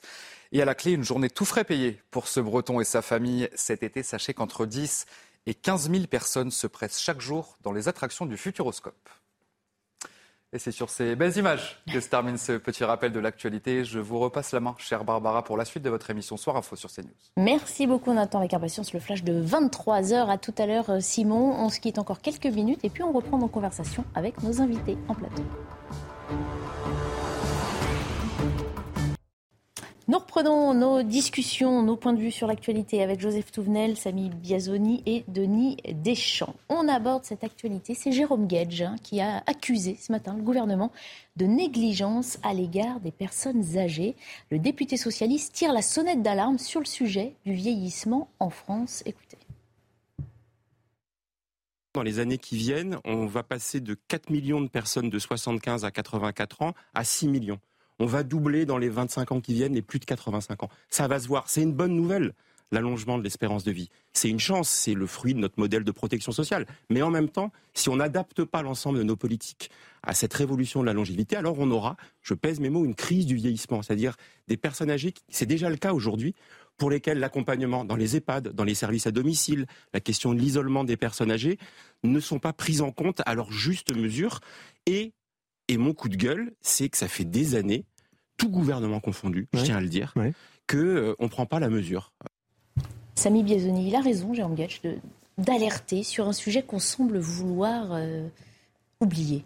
Alors effectivement, euh, Emmanuel Macron a été négligent, puisque, et, moi-même aussi, j'avais oublié que M. Gage a été l'auteur d'un rapport en 2020 dont personne n'a parlé depuis. Donc je pense que là, c'est sa séquence médiatique pour faire revivre mm. Euh, finalement le rapport sur lequel il a tant travaillé. Après, c'est pas un sujet inintéressant. Ah, je viens. Ah, je, vous sens très, très critique d'emblée. Simplement, pourquoi euh, on mm. en parle aujourd'hui mm. euh, maintenant, le fond du sujet est absolument essentiel, hein. ça, ça, va de soi. et on peut tenter euh, une explication de, de, toute la gêne gouvernementale autour du sujet. Euh, en fait, le, le, rapport Gates disait, si je me souviens bien, euh, qu'effectivement, il fallait mettre en place un certain nombre de mesures.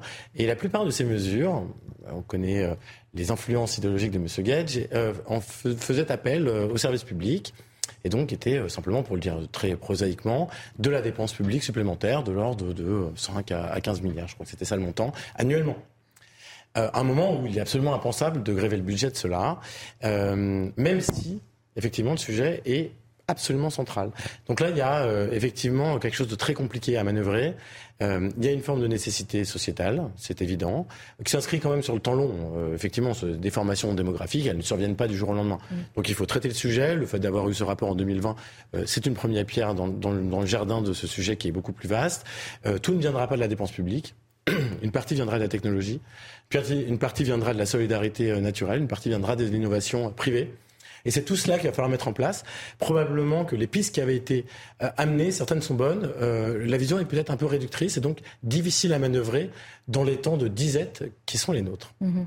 Alors, on entend souvent les seniors dénoncer le fait de devenir invisibles dans la société, Joseph Tounel, d'être déconsidérés, jugés inutiles dès lors qu'on part en retraite. Ce sont des propos qu'on a notamment entendus pendant les manifs contre euh, la réforme des retraites, des, jeunes qui, des gens qui disaient euh, ben, nous, on fait vivre les associations, on garde les enfants euh, des actifs qui sont débordés. Finalement, il faut prendre soin de, nos anciens, finalement, comme dans le temps, quand on vivait sous le même toit. Ça n'existe plus, ça, aujourd'hui.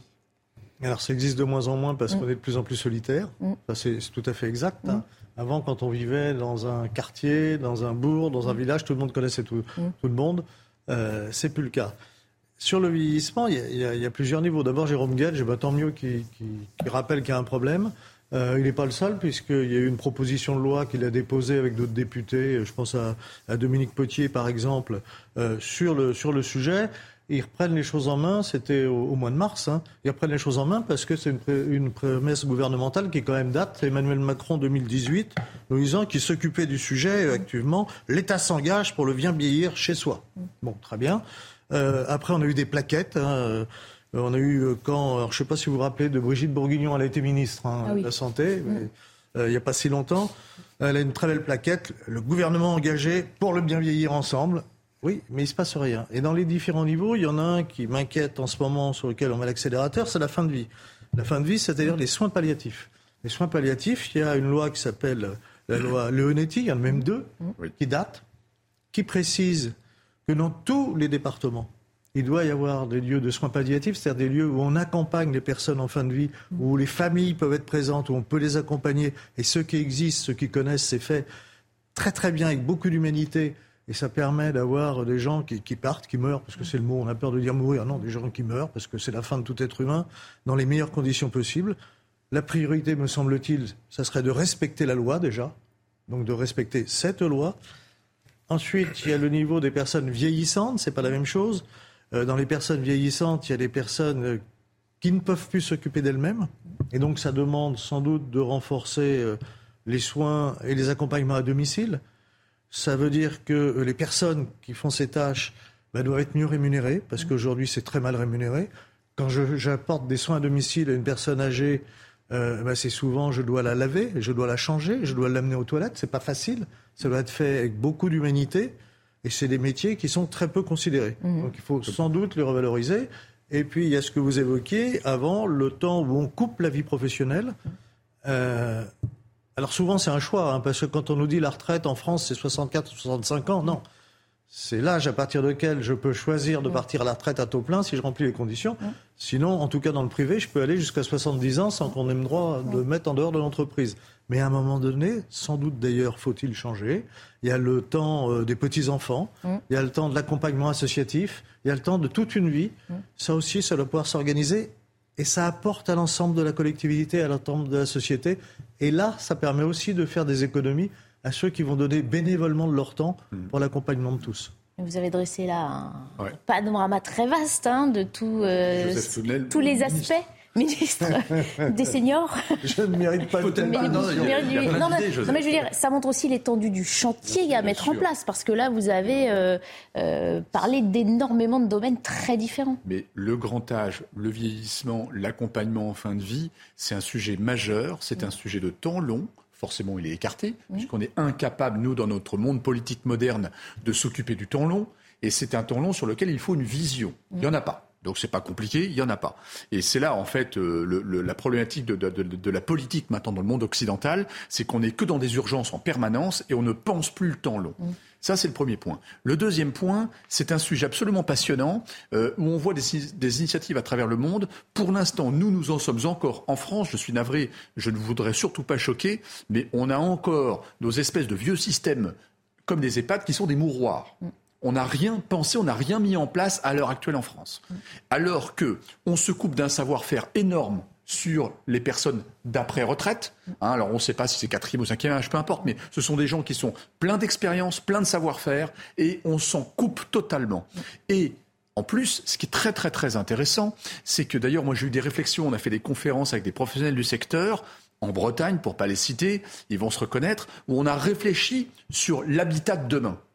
Et l'habitat de demain, il est très probable qu'on va se réunir sous forme de CDD, en fait, sur des thématiques, et on va prendre, croiser des populations. Je m'explique. En Chine, il y a des expériences, des expérimentations de grands condominiums où il y a deux voire trois générations dans la même enceinte. Alors ce sont des très grands condominiums.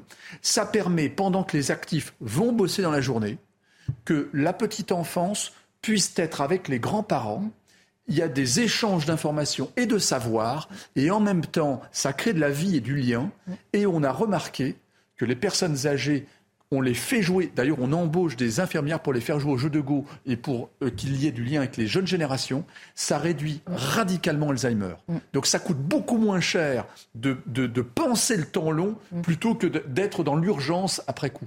Donc là, il y a tout un, tout un, comment dire, une réflexion à avoir. C'est pas automatiquement coûteux. De toute façon, on sait qu'on manque de main d'œuvre. On sait que ce seront des gens qui vont vieillir de plus en plus. On tend vers 90 à 100 ans, à peu près en moyenne, grâce aux avancées de, de la médecine et de, de la, de, comment dire, de la chirurgie de moins en moins invasive et efficace. Donc on sait tout ça. On sait que l'Occident va vivre vers 100 ans.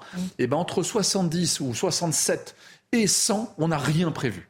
Et là, je pense qu'il faut créer tout un écosystème parce que, comme il a été soulevé, il y a un sujet majeur. On n'a pas assez de main-d'œuvre. Il va falloir compter sur les technologies. Et le laboratoire du monde, c'est le Japon.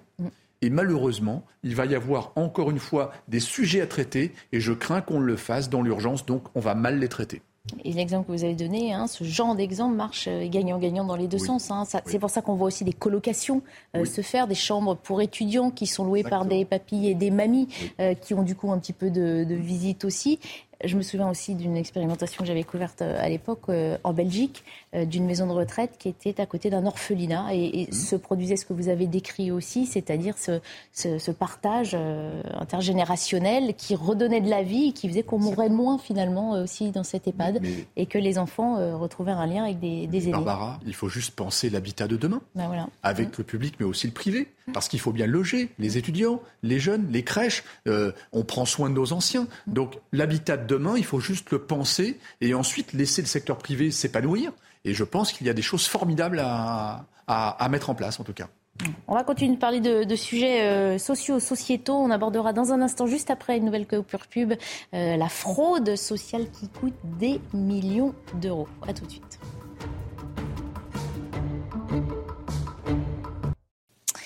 Allez, je vous en parlais, je parlais de millions, mais on parle plutôt de milliards. Les fraudes euh, sociales sont de plus en plus importantes. En Seine-et-Marne, les chiffres donnent le tournis. 922 cas relevés cette année pour une somme donc colossale. C'est Mathilde Couvillère-Flandin qui va nous donner le détail avant qu'on en discute.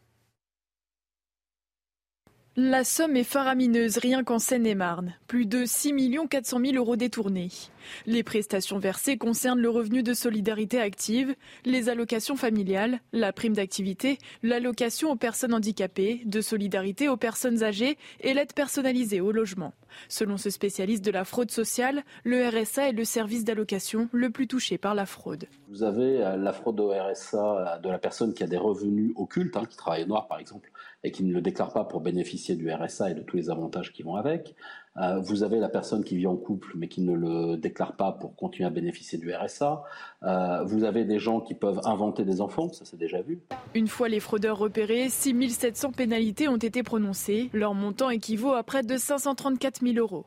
La solution, selon ce spécialiste, serait de se pencher sur les numéros de matricule en trop. Pour euh, mieux lutter contre la fraude aux prestations sociales, euh, eh bien, il faut résoudre le problème de ces millions de personnes immatriculées en trop dans le système.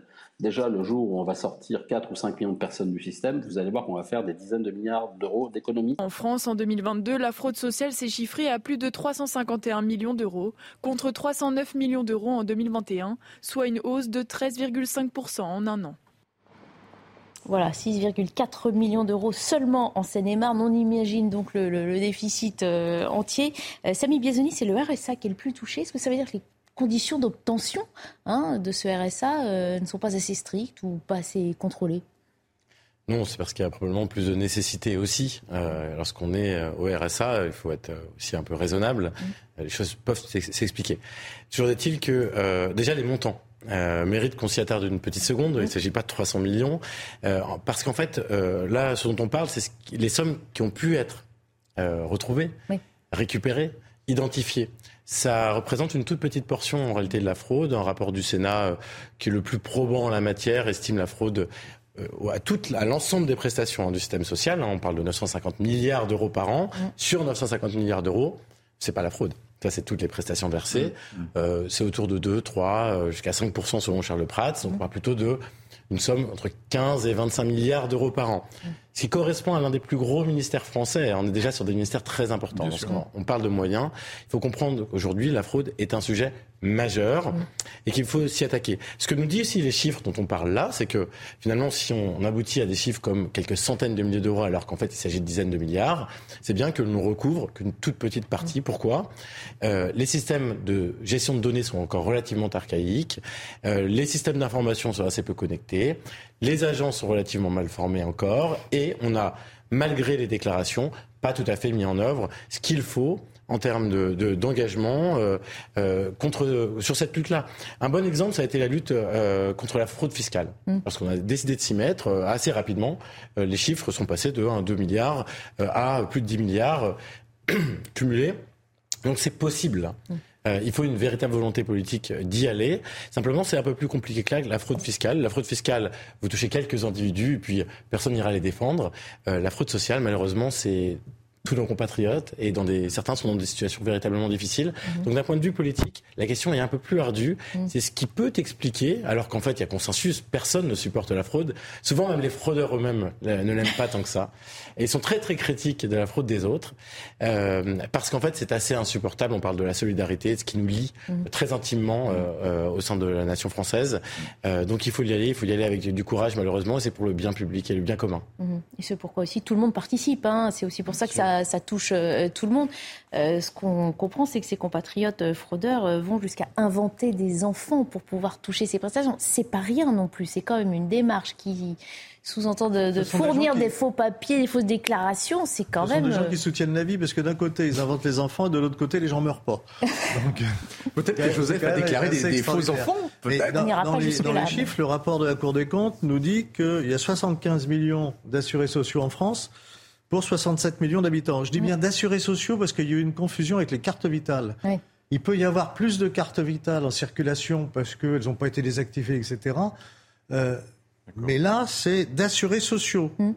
Donc de, gens qui ont des identités d'assurés mm. sociaux, 75 millions, 67 millions d'habitants, il y a un problème. Mm. Ça veut dire qu'il y a beaucoup de faux papiers. Il y a tout un trafic de faux papiers pour avoir, et là on l'a vu encore dans dans le, dans le Val-de-Marne il y a quelques jours, où une personne, enfin une famille s'est fait prendre, mais ils avaient X identité. Ce qui leur permettait de toucher, je ne sais plus combien de fois le RSA. C'est sur plusieurs années, ce sont des, sommes, euh, des sommes fabuleuses. Alors il y a sans doute des mesures à prendre, la biométrie par exemple, mmh. pour éviter que les papiers euh, soient, soient falsifiés, euh, c'est beaucoup plus difficile. Ça, ça peut se mettre en place. Mmh. Et, vu ce que nous coûte la fraude, on dit que ça va être vite rentabilisé. malheureusement, ce c'est pas fait ce que vous disiez est tout à fait exact. Hein. Les chiffres qui sont donnés, c'est ce qui est détecté. Oui. Ce n'est pas la fraude réelle, c'est ce qui est détecté. Alors, euh, il y a les professionnels aussi qui trichent, notamment les professionnels de santé. Euh, il peut y avoir euh, notamment tout ce qui est ambulancier, mais ça peut être aussi des médecins, ça peut être. Mais attention, pourquoi on les voit particulièrement? Parce qu'ils sont particulièrement détectables et parce qu'il y a un effort considérable qui est fait pour les suivre et les contrôler. Et donc, quelquefois, il y a des présentations un peu viciées qui disent Oui, c'est surtout les professionnels. Non, hum. c'est surtout les professionnels qui sont suivis et contrôlés, et c'est surtout les professionnels qui sont contrôlables. Hum. Euh, je, suis administrateur de, la CAF de Paris. Et il y a des contrôles. Deux choses. Quand il y a des contrôles sur place pour savoir si telle famille habite bien à tel endroit, euh, et si les prestations qu'elle touche, il y a bien les enfants, il y a bien la CAF doit avertir à l'avance du passage de contrôleur. Donc, si euh, la famille machin n'est pas là, euh, elle sera là ce jour-là, à cette heure-là, ça tombe bien. C'est un premier biais quand même. Deuxième biais, partout en France, il y a des quartiers qu'on nous dit de non-droit, où les pompiers ne peuvent pas rentrer sans être accompagnés par la police, ou alors la police ne peut pas rentrer. Ben, qu'on n'arrive pas à me faire croire qu'un contrôleur de la CAF rentre pour contrôler. Et donc là, quand il y a zone de nos droits, ça veut dire aussi que ce sont des zones où euh, les trafics en tout genre euh, explosent, y compris les trafics euh, en termes de sociaux. Les territoires abandonnés de la République, comme on dit, hein, communément. Non, mais ce sujet de la fraude, on le disait, hein, il n'est pas nouveau. On voit que sur la fraude fiscale, comme Samy Biazoni l'a rappelé, ça peut marcher, on s'y attaque. On on peut pressentir que sur la fraude sociale, on, va s'y mettre aussi. Bien sûr. Parce qu'on considère que tous ces milliards qui partent, effectivement, sont plus que nécessaires par les temps qui courent. On en a besoin. Mm. Euh, vous avez tout à fait raison. C'est d'abord une volonté politique. Hein, et on a vu Gabriel Attal qui, se, qui, était très volontaire sur ces sujets-là. Euh, c'est un serpent de mer aussi, il réapparaît régulièrement dans les diverses présidentielles. Mm. Hein. on sait qu'en fait, il y a des fuites. C'est un peu comme le réseau d'eau en France. On sait qu'il y a des fuites, mais on n'ose pas s'y attaquer euh, parce que euh, y a aussi parfois du clientélisme, parfois on veut la paix sociale, on le sait tout ça. Bon, euh, c'est très intéressant les chiffres que vous avez cités du rapport du Sénat. On se doute que c'est probablement plus, mais là en tout cas on arrive à le détecter. Et donc en fait j'ai fait un petit calcul comme ça, entre 15 et 25 milliards, ça représente 5% du budget de l'État.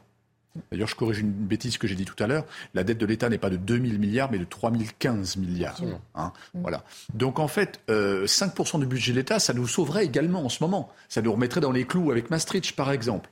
Euh, donc, ce sont, des, ce sont des montants très conséquents.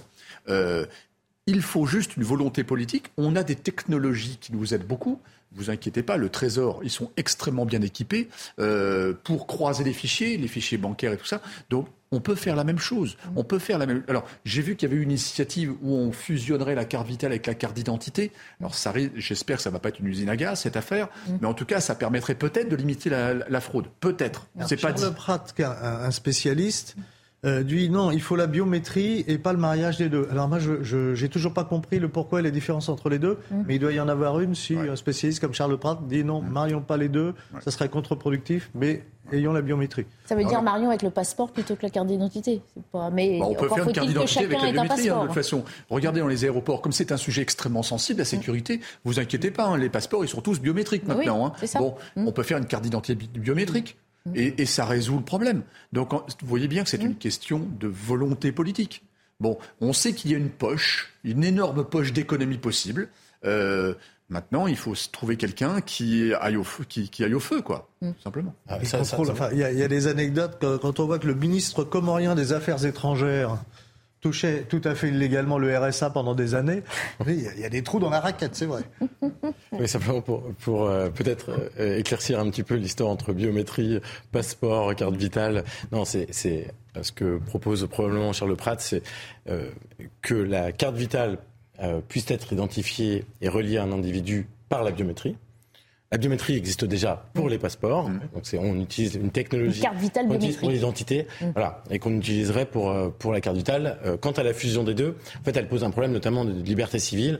Euh, aujourd'hui, les, les, défenseurs de la protection de données, notamment. Le, la CNIL a rendu des, avis défavorables à la fusion des deux. Certains pays comme l'Estonie le pratiquent depuis très longtemps. Bien sûr. On peut avoir des garde-fous euh, ultérieurs, mais il y a un risque, effectivement, parce que euh, vous commencez à avoir une carte unique qui contient beaucoup, beaucoup, beaucoup de données personnelles, dont vos données de santé. Et ça, aujourd'hui, c'est problématique du point de vue du paradigme français de protection des données. Voilà, pour, pour le dire simplement, et sans entrer dans, dans beaucoup plus de, de détails. on apprécie vos précisions pour que nos téléspectateurs comprennent bien. Je vous en prie. Par, par ailleurs, juste pour compléter dans les joyeusetés effectivement de la fraude, mm. euh, parce que ce chiffre de 5 millions de cartes en plus, ça paraît tellement, tellement incroyable. Euh, en fait, vous, vous l'expliquiez, euh, d'assurer en plus, vous, vous donniez une piste, il y en a d'autres, par exemple, des gens sont assurés en France, puis repartent dans leur pays, continuent à toucher des prestations. Voilà, ils ne sont pas résidents français, ils ne sont pas recensés par l'INSEE, mais pendant 20 ans, ils vont toucher des prestations. Et donc ça, il y a plusieurs centaines de milliers de personnes qui touchent aujourd'hui des prestations, certaines dûment dûment, des pensions de vieillesse, et certaines tout à fait indûment. Et on a toutes les peines du monde. Euh, vous, imaginez, vous imaginez bien les territoires perdus de la République française, mais alors imaginez les territoires perdus de la République euh, hors, des enfin, hors de nos frontières. loin, ouais, ouais. C'est nos frontières quand même. Oui. Mais c'est en. plusieurs milliers de kilomètres. Je suis pas sûr que le Zimbabwe et l'Algérie sur nos frontières. Oui, oui. Non, mais euh, on a aussi des territoires lointains. On peut citer le ministre des Finances, hein, Bruno Le Maire sur BFM, déclarant, je laisse la responsabilité de ses propos, hein, l'argent des contribuables français qui s'évapore, je cite le ministre, au Maghreb ou ailleurs. Voilà, c'est Bruno Le Maire qui le dit, hein, sur une chaîne concurrente. Apparemment, ils vont s'atteler euh, au sujet, on, suivra ça. Alors que de nombreux Français sont encore en vacances, les partis politiques, eux, préparent déjà leur rentrée. On a appris que le rappeur Medine, déjà programmé aux journées d'été d'Europe Écologie Les Verts le 24 août, se rendrait aussi le 26 aux journées de la France insoumise. C'est une information qui choque pas mal de monde. Ce rappeur euh, fait souvent et régulièrement l'objet de polémiques. On va écouter euh, Judith Van Traub, invitée ce soir de Face à l'info. Elle fait partie des personnalités, des personnalités choquées par cette invitation. Écoutez. Médine, vous savez, c'est celui qui chante dans Don't Like, paru en janvier 2015, six jours avant l'attentat contre Charlie Hebdo, puis l'hyper cachère. Je cite des paroles Crucifions les laïcars comme à Golgotha. Si je te flingue dans mes rêves, je te demande pardon en me réveillant, en me référant toujours au Saint-Coran. Je me suffis d'Allah, pas besoin qu'on me laïcise. Je mets des fatwas sur la tête des cons. Le pire de mes frères, je l'aime ongles et becs, qu'il soit de Saint-Denis ou de Molenbeek, ça rime, dit-il en 2017, dans sa chanson Allumette. Sans oublier son fameux Marianne est une femme tatouée Fuck God sur les mamelles. Une femelle tatouée Fuck God sur les mamelles. Heureusement que les Insoumis ont aussi programmé un atelier contre les violences sexistes et sexuelles.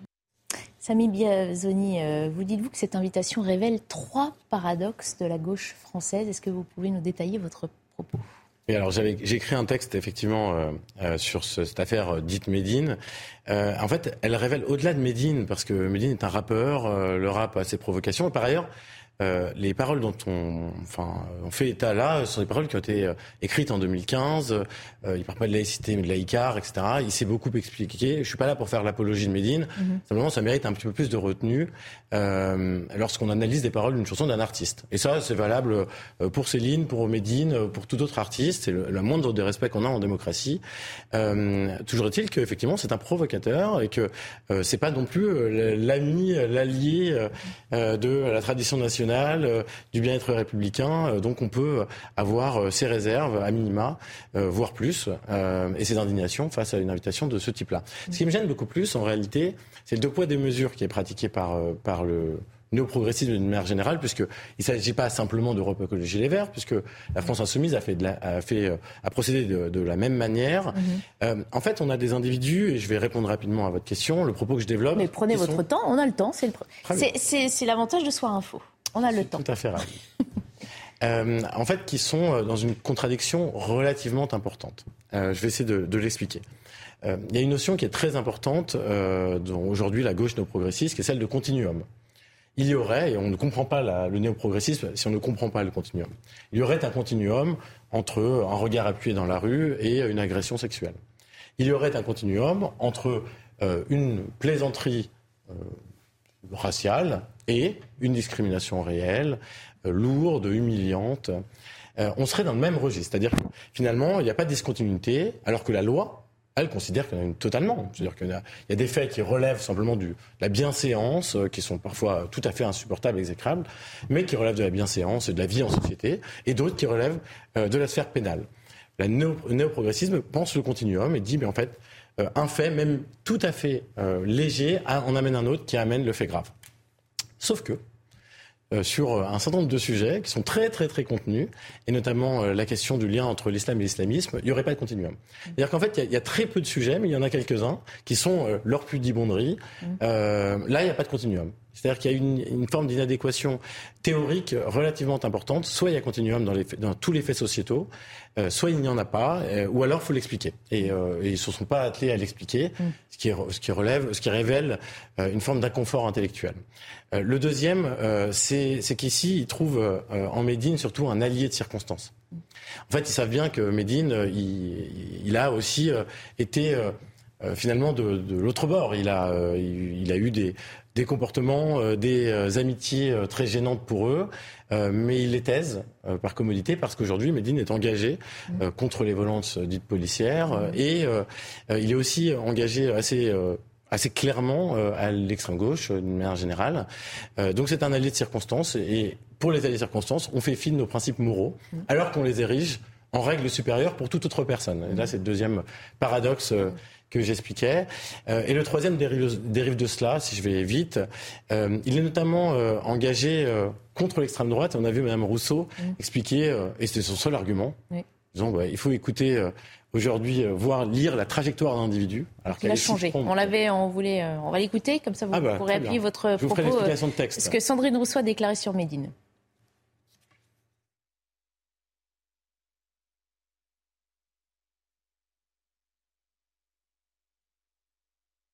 Vous dire ce qu'elle a dit. Non, on ne l'entend pas. Bon, bah alors, désolé de vous avoir coupé.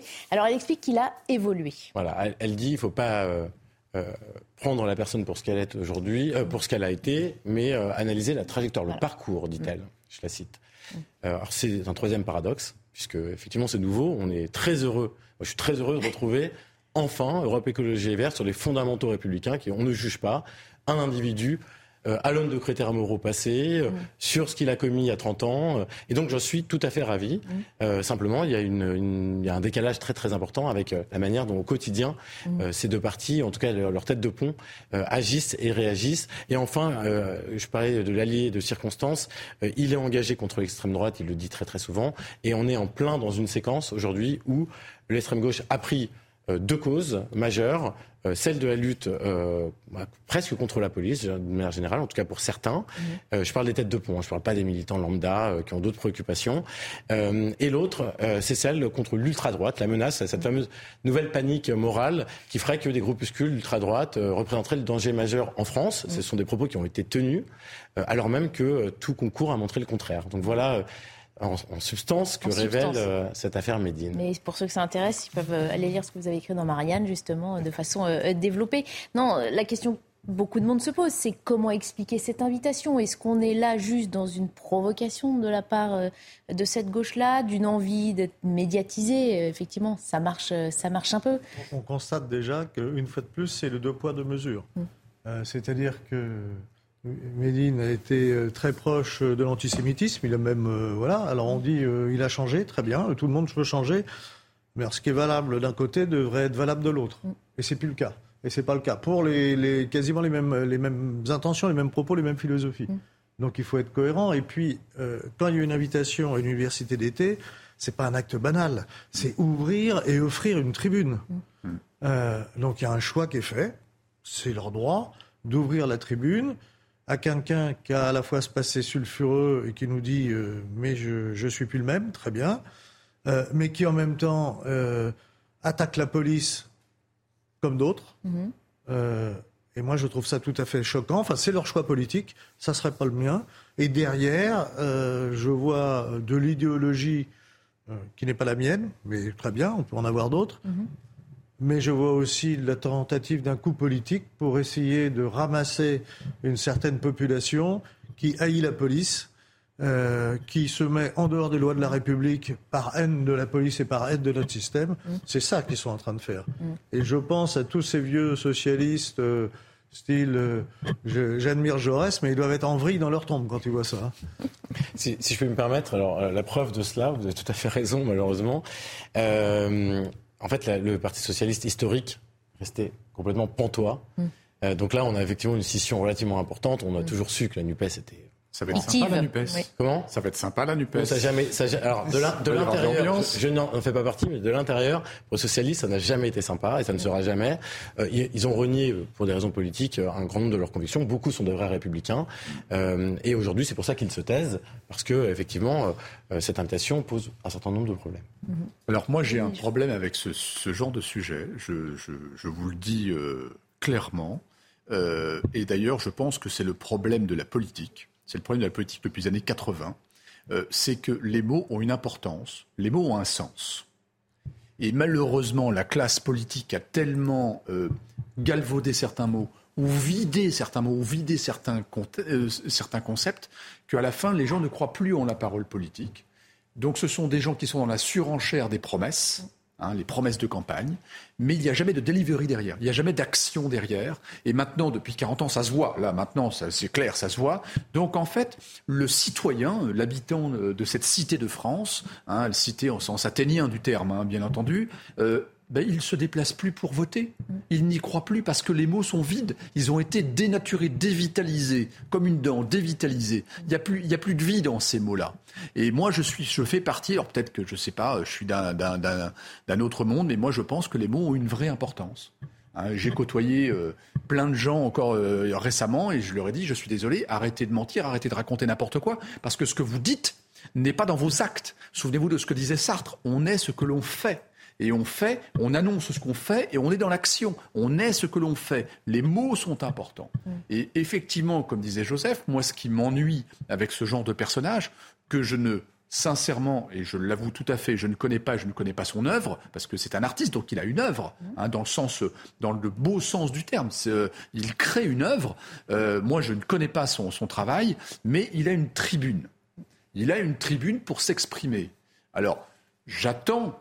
On sera peut-être sur le plateau pour en discuter dans quelques semaines. Je suis très impatient de voir les réactions des militants. Ah bah, J'allais vous poser la question. ça va être passionnant. On n'en a pas parlé jusque-là, mais effectivement, OK, on en parle, on fait du buzz, on fait un coup d'éclat, ça fait réagir toute la classe politique. Mais est-ce qu'il n'y a pas un risque de perdre une partie de l'électorat qui peut-être ne soutient pas à 100% le personnage et donc sa présence dans ce genre d'événement Vous avez tout à fait raison. Donc je termine mon dernier point. C'est avec ce genre de personnage et avec le, message qu'on veut délivrer, puisqu'il y a une intention derrière quand même. Si on le fait venir, euh, on ne fait pas venir Nana Mouskouri quand même. Hein. Euh, on ne fait pas venir Goldman, qui parlait de, justement de, des gens de la société. Euh, il y a un message derrière. Mais finalement, les Verts, comme LFI, quelle société veulent-ils? En mettant, en, mettant des artistes en avant comme cela. Quelle société veulent-ils? Et moi, ce qui me fait peur, c'est qu'encore une fois, on franchit pas à pas les étapes de la radicalité on, crée des gens de plus en plus radicaux, on, crée des tensions, et en fait, on arrive à avoir des partis extrêmes. Euh, on a des postures extrêmes chez les Verts, des postures extrêmes chez LFI, et on ne s'en rend pas compte. On, on, montre toujours du doigt l'adversaire en disant vous avez vu nous on est comme ça parce qu'on on on lutte contre eux mais ils sont pareils. Dans leur dans leur dogme ils sont pareils. C'est des extrémistes en réalité ce qui est extraordinaire c'est l'évolution en quelques années. Il y a quelques années ce qu'on appelait les verts les écolos on pouvait les appeler les pacifistes bellants et les pacifistes bellants deviennent des gens qui appellent euh, à la fracture et, parfois à la violence et qui soutiennent la violence. C'est assez invraisemblable. Mais je pense que plus ils s'éloignent de la véritable écologie plus ils oublient d'où ils viennent. La trajectoire, il paraît qu'il faut regarder la trajectoire. Allez, on va remonter un petit peu euh, dans le temps, puisqu'on va revenir à un événement, un événement qui s'est passé il y a 49 ans. Le président américain Richard Nixon démissionnait à la suite de la rocambolesque affaire du Watergate. On se remet dans le contexte. Deux journalistes avaient mis à jour un véritable système de surveillance au siège du Parti démocrate, donc des opposants de Nixon, qui avait été pourtant triomphalement réélu deux ans plus tôt. On va se pencher sur l'impact qu'a eu cette affaire, euh, tout d'abord sur l'histoire politique américaine. On écoute pour cela les précisions d'Harold Iman. Le scandale du Watergate a totalement captivé les Américains pendant deux ans, jusqu'à la démission du président Richard Nixon le 9 août 1973. Lorsque Richard Nixon a été acculé à la démission, sous la menace d'un procès en destitution, un impeachment, l'événement était vécu comme un grand moment de moralisation civique le suffixe gate est né. Cependant, la méthode Watergate, c'est-à-dire le renversement d'un président, non pas par les urnes, mais par l'impeachment, s'est banalisé mais n'est plus efficace. D'abord, le procès du président Bill Clinton avec son célèbre Monica Gate en 1998, puis le procès de Donald Trump soumis à l'impeachment en 2019, puis en 2021 ont produit des acquittements. L'homme clé du scandale du Watergate, le conseiller juridique de Nixon, John Dean, un républicain, avait, lui, trahi son patron pour en dénoncer les crimes. Il dit aujourd'hui que les scandales contemporains sont beaucoup plus graves que celui du Watergate. Voilà, que de souvenirs. Alors évidemment, il y a beaucoup de nos jeunes téléspectateurs qui évidemment n'étaient pas nés. Hein, qui nous non plus. Et nous non plus d'ailleurs, c'est vrai, c'est vrai. Et euh, on l'a appris dans les livres d'histoire, c'est vrai que c'est un retentissement euh, énorme. Oui, alors est-ce qu'il y a un problème de culture? Parce que, rappelez-vous, ceux qui avaient posé les micros, c'était des plombiers.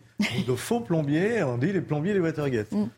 Euh, retentissement mondial. Le président des États-Unis, première puissance mondiale, est obligé de démissionner.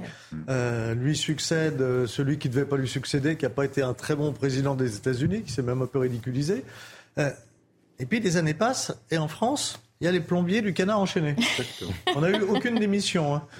c'est vrai. Deux cultures nous, avons eu les écoutes de l'Elysée. Oui, c'est ça. Bouquet, tout ça. François Mitterrand, qui fut le, président il est resté en place. Pour ça. Il est resté en place. Il a, Vous vous souvenez bien qu'il avait été interrogé par des journalistes étrangers et il a gommé le sujet de manière assez, assez radicale et autoritaire. Mm. Donc, euh, en fait, effectivement, les scandales d'État ne sont pas automatiquement traités de la même manière suivant les démocraties.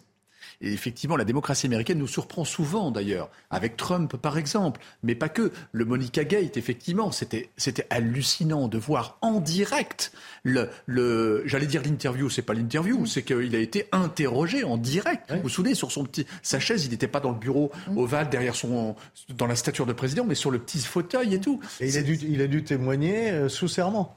Oui, oui, tout à fait avec question gênante devant, euh, devant tout, tout, le peuple américain. Donc on, on traite les choses différemment, mais euh, alors c'est un message qu'on envoie aussi euh, au peuple, hein, donc c'est compliqué. Est-ce qu'ils est qu'ils ont raison, pas raison ou autre Comme le dit Harold, en fait, euh, c'était d'autres temps et peut-être qu'aujourd'hui ce serait différent. Mais en même temps, regardez, euh, on a eu aussi des situations incroyables en voyant Trump, parce que c'est l'actualité aux États-Unis à l'heure actuelle, hein, avec ses inculpations.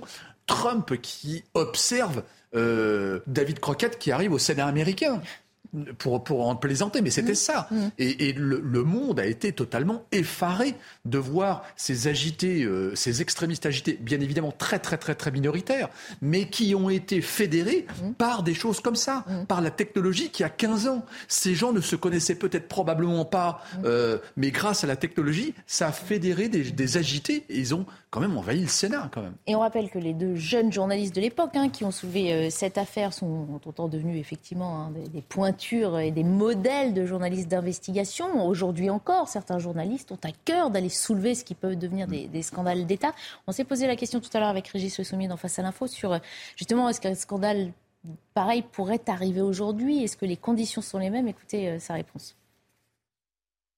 Je crois que c'est assez, exact ce que vous dites sur l'histoire de, l'inversion des rapports, c'est-à-dire que le média dépasse euh, le pouvoir politique, ou en tout cas qu'il y a, euh, euh, ou en tout cas un rééquilibrage, tandis qu'à l'époque c'était un peu différent. Il faut quand même, on peut dire oui, ce n'était pas la même époque, certes, mais c'est, c'est 1974, le Washington Post.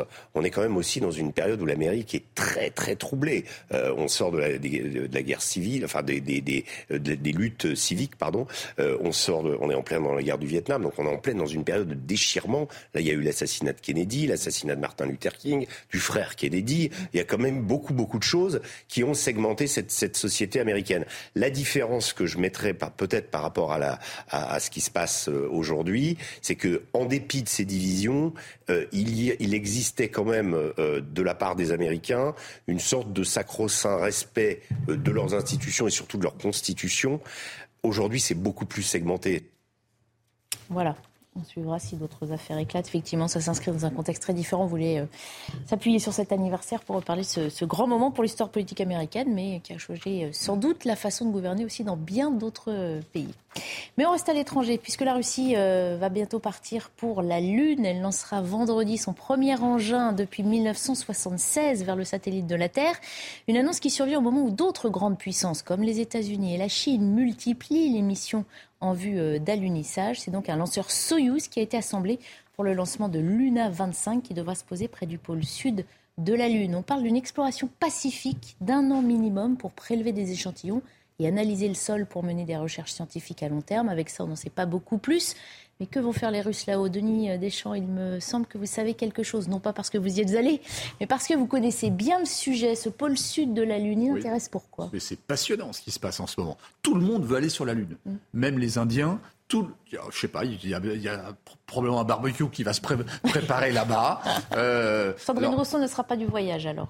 Alors, Écoutez, moi je suis désolé, j'adore la côte de bœuf. Mon grand-père était, était éleveur, ah bon donc euh, on sera jamais pote avec Sandrine Rousseau, mais c'est pas très grave. Sur la lune, un barbecue minéral, ce sera la première à signer. Hein. Alors le Ouais, pôle alors, sud. bon, le de pôle la sud. Lune. Qu'est-ce qui se passe au pôle sud euh, sur cette lune? Tout le monde s'y donne rendez-vous parce qu'en fait, euh, au fur et à mesure de toutes les missions que l'on a eues, on, on suppose, euh, avec un coefficient de certitude assez avancé, que petit 1, il y aurait de l'eau. Il y aurait de la glace en sous-sol, mais pas un sous-sol trop profond. Et il y aurait de l'eau en très grande quantité, ce qui nous permettrait d'avoir une base. D'ailleurs, les Américains sont en train de réfléchir à un gateway euh, euh, autour de la Lune, hein, donc une, petite station spatiale euh, en, au-dessus de la Lune, et avec des navettes qui pourraient faire sur la Lune. Donc il y aurait de l'eau. L'eau, ça permet, quand, on, y branche des électrodes, de casser cette molécule et de dégager l'oxygène et l'hydrogène, qui sont les deux euh, composants de- de- du carburant des navettes. Donc en fait, on pourrait repartir très facilement. Ils ont même émis un coût d'ailleurs de, de 3 000 dollars le kilo. Donc c'est assez impressionnant parce qu'ils ont été assez loin. Mais surtout, il y a plein d'autres choses. Nos amis chinois ont envoyé des petits robots. Ils ont- je crois que le quatrième, ça doit être Chang'e, euh, qui, se balade aussi du côté, du côté sombre de la Lune.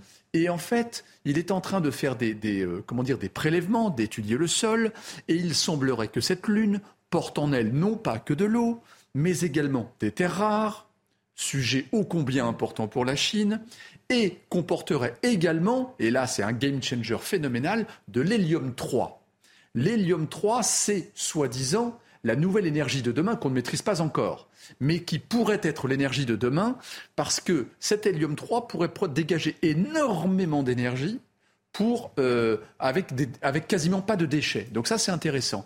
Et la NASA a même estimé qu'il y aurait 100 000 tonnes de réserves d'hélium 3 plutôt au pôle sud, donc sur la Lune, alors qu'en euh, sur Terre, on n'en a que quelques kilos. Donc c'est assez intéressant parce qu'entre les terres rares et l'hélium 3, ça pourrait être le coup d'après à la Elon Musk, quelque part, où on ramènerait des minerais euh, de là-bas, ça coûtera cher quand même. Même si on industrialise à la Elon Musk la, chose, ça coûte très cher. Et, je termine sur l'hélium 3. L'hélium 3, il y a eu un deuxième test, je crois, euh, fin de semaine dernière, aux États-Unis, où ils ont réussi, en injectant énormément d'énergie par, des, par, par des, des- des faisceaux laser sur des molécules d'hélium 3, d'en dégager encore plus. C'est la, deuxième fois où ils arrivent à dégager plus d'énergie que ce qu'ils ont injecté.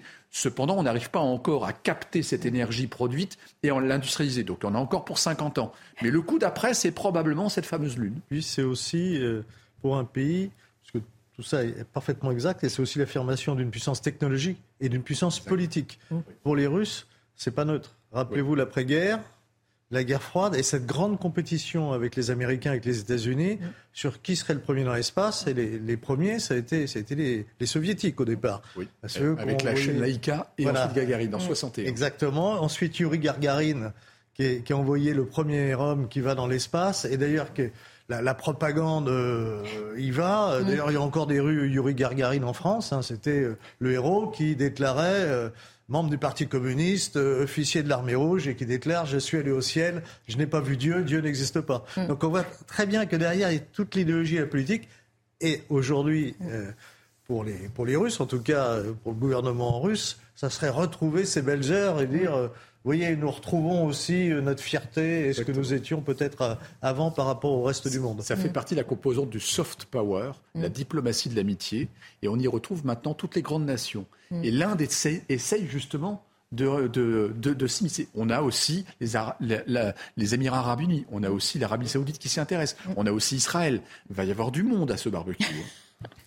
Et on sent aussi les, les- les alliances qui se concrétisent, notamment celle des Russes avec les, les Chinois, justement, hein, pour euh, renforcer euh, leur collaboration euh, les spatiale. Chinois qui ont une station spatiale, qui sont en train de, de, de- enfin de, de coller des modules à leur station spatiale. Alors, ça ressemble plus à, à Mir qu'à que, que- que à, la- à la, à la station ISS à l'heure actuelle, mais c'est un début. Et en fait, il faut aussi se rappeler, c'est ça qui est passionnant, qu'ils ont créé leur propre station parce que les Américains ne voulaient pas d'eux dans la station internationale. Donc, en fait, ils se créent leur propre problème de demain, les Américains. Samy Biazoni, alors, entendu. effectivement, euh, du soft power, c'est vrai, des ressources, c'est indéniable. Le signe d'une relocalisation euh, du monde, euh, et en fait, c'est ça qui se joue à bas bruit.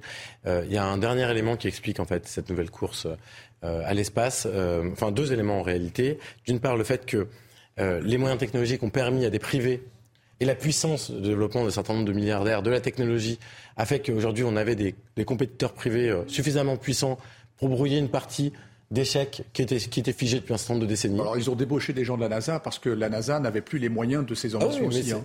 C'est très intimement lié. en Mais fait. tout à fait. Ouais. Mais sauf que Et vous ça- savez, pour la petite histoire, excusez-moi de vous couper, mais c'est tellement passionnant. euh, Elon Musk, dans les premiers temps de sa fusée, hein, de sa première fusée Falcon, il utilisait des moteurs russes. Et il disait, ce sont les plus puissants, les moins chers du monde. Pendant, pen- pendant justement les sanctions euh, suite à l'envahissement démocratique de la Crimée en 2014, on ne pouvait plus acheter de, de- de produits russes. Lui, il achetait encore des moteurs russes. Alors, ce qui est, ce qui est intéressant, voilà, c'est cette, euh, cette compétition par le privé, en fait, a remis du fuel dans la grande machine des nations, euh, et, et- et on en est là.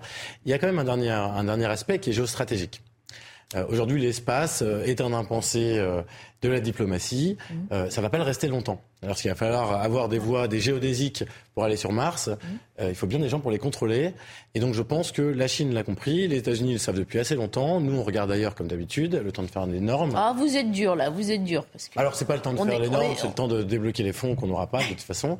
Que l'Europe Euh, ne se fasse pas. D'ailleurs, c'est une autre démonstration que l'Europe ne se fait pas bien. Oui, bien évidemment. C'est pour ça que je dis qu'elle a été dépassée. euh, Ariane, c'est un super projet. dans ce Airbus secteur. aussi. C'est ça. On pourrait faire un. Alors après, euh, c'est parce qu'Elon Musk est arrivé et a su proposer quelque chose de, de Non, mais je, suis moins très cher. Mais ironique en réalité. Je suis un, amoureux de l'Europe. Je crois que quand on, quand, non, mais quand on, on sait se mobiliser, on sait faire de grandes choses. Simplement, il va falloir qu'on le fasse. non, mais ça c'est intéressant de savoir que toutes ces industries ont été titillées aussi par cette innovation euh, Ah, mais exactement. par Elon Musk Tout à et se disent bon, et finalement si c'est pour que tout le monde euh, avance ensemble et euh, aille vers le progrès, pourquoi pas? Et là, et c'est ce qui se joue parce que le 21e ou peut-être le 22e siècle sera spatial ou ne sera pas, très probablement, euh, un certain nombre de nos mots, euh, la surpopulation, les ressources, euh, pourraient euh, trouver leur solution ailleurs que sur Terre. Euh, il faut cesser de voir petit. Oui. Euh, Quand j'entends que la Terre, euh, on va en épuiser les ressources, alors déjà d'une part, on ne le sait pas, déjà les ressources endogènes à la Terre, par ailleurs les ressources elles sont partout, les minerais sont partout, les sources d'énergie sont partout autour de nous, l'espace ne se réduit pas euh, à euh, la sphère que nous occupons, et bien heureusement. Donc il est temps désormais que l'humanité euh, s'ouvre à ces nouveaux défis. Vous êtes prêt à la vie sur Mars, à la vie sur la Lune? Parce que c'est- certes, c'est peut-être possible, mais ça semble bien plus compliqué que dans justement cette petite bulle bleue sur laquelle nous vivons. On n'en est pas encore. Ce ne sera pas pour nous. Ouais, L'espace, ça ouvre aux rêves. Oui. Et on a besoin de rêves. Si on veut avancer, avoir des projets grandioses, quand on parlait euh, tout à l'heure d'Airbus, quand on parle d'Ariane, ça a été des projets de rêve aussi. Exactement. Ça a été, qui ont accompagné, et ensuite il y a eu l'accompagnement industriel. Alors c'est des projets surtout français et européens, mais européens avant que Bruxelles de- devienne ce que c'est devenu aujourd'hui, une espèce d'usine à faire des normes. Et donc euh, il faudrait retrouver le vrai sens de l'Europe, peut-être. Et des rêves européens? Et des rêves européens. Parce que, regardez, dans certains, euh, dans certains pays, euh, on a en fait les, les- les consciences qui se réveillent dans certains pays. On a, on a les grands imaginaires, le grand imaginaire russe. On veut recréer une Russie puissante. L'Empire. Hein. On- euh, voilà, on a, on a la Chine qui veut recréer la puissance de la Chine à travers ces nouvelles routes de la soie. Donc en fait, on réveille en fait l'imaginaire. Le, le- le- le président turc, c'est la même chose, hein, avec sa zone d'influence sur l'Empire ottoman. Et l'Empire ottoman, regardez vos plaquettes de l'école, c'était un très très très grand empire en fait, hein, Un à peu l'apogée. hein. envahissant, hein, Hein, un peu envahissant, exactement. Et donc en réalité, euh, l'imaginaire est très important. Et nous, heureusement ou malheureusement, je ne sais pas, il ne faut pas porter de jugement, mais l'Europe n'a pas un imaginaire commun. On n'a pas une histoire commune. On s'est tapé dessus pendant mille ans. On avait une histoire commune. Alors, Même en on a eu- dessus, on avait une histoire. on a eu des histoires communes avec des géographes, avec des périmètres qui ont été, qui ont été euh, malléables, mais en, en attendant, on a un destin commun. Et ça, c'est important. Et l'Europe était une très très grande idée avec Monet et Schuman. C'était absolument génial. Ils ont réussi le coup. Mais il manque deux choses pour que ça devienne définitivement un projet commun. C'est une langue commune, et, et- et- et ça, c'est très très important, et c'est un chef commun. Et moi, j'ai jamais vu 22 chefs lâcher leur trône pour en avoir un Ça au-dessus. C'est pas. pas possible. Non, Bah, euh, sauf en temps de guerre, la- l'Europe a été construite avec des affrontements. Mais ça, c'est les deux freins qui manquent à l'Europe pour être L'Europe, c'est pas définitivement. qu'on construit avec des affrontements. L'Europe s'est construit aussi sur des échanges artistiques, intellectuels, etc. Et du commerce aussi. Regardez les grandes universités européennes Oui. euh, que l'on trouve en France, en Allemagne, en Italie, en Angleterre, enfin un peu partout, en Hongrie. Ils sont presque millénaires, qui ont Oui, 800 oui, ans. Absolument. Et donc cet fac de échange médecine de Montpellier, par exemple. construit l'Europe. Il se trouve que c'est la, la civilisation chrétienne, en fait.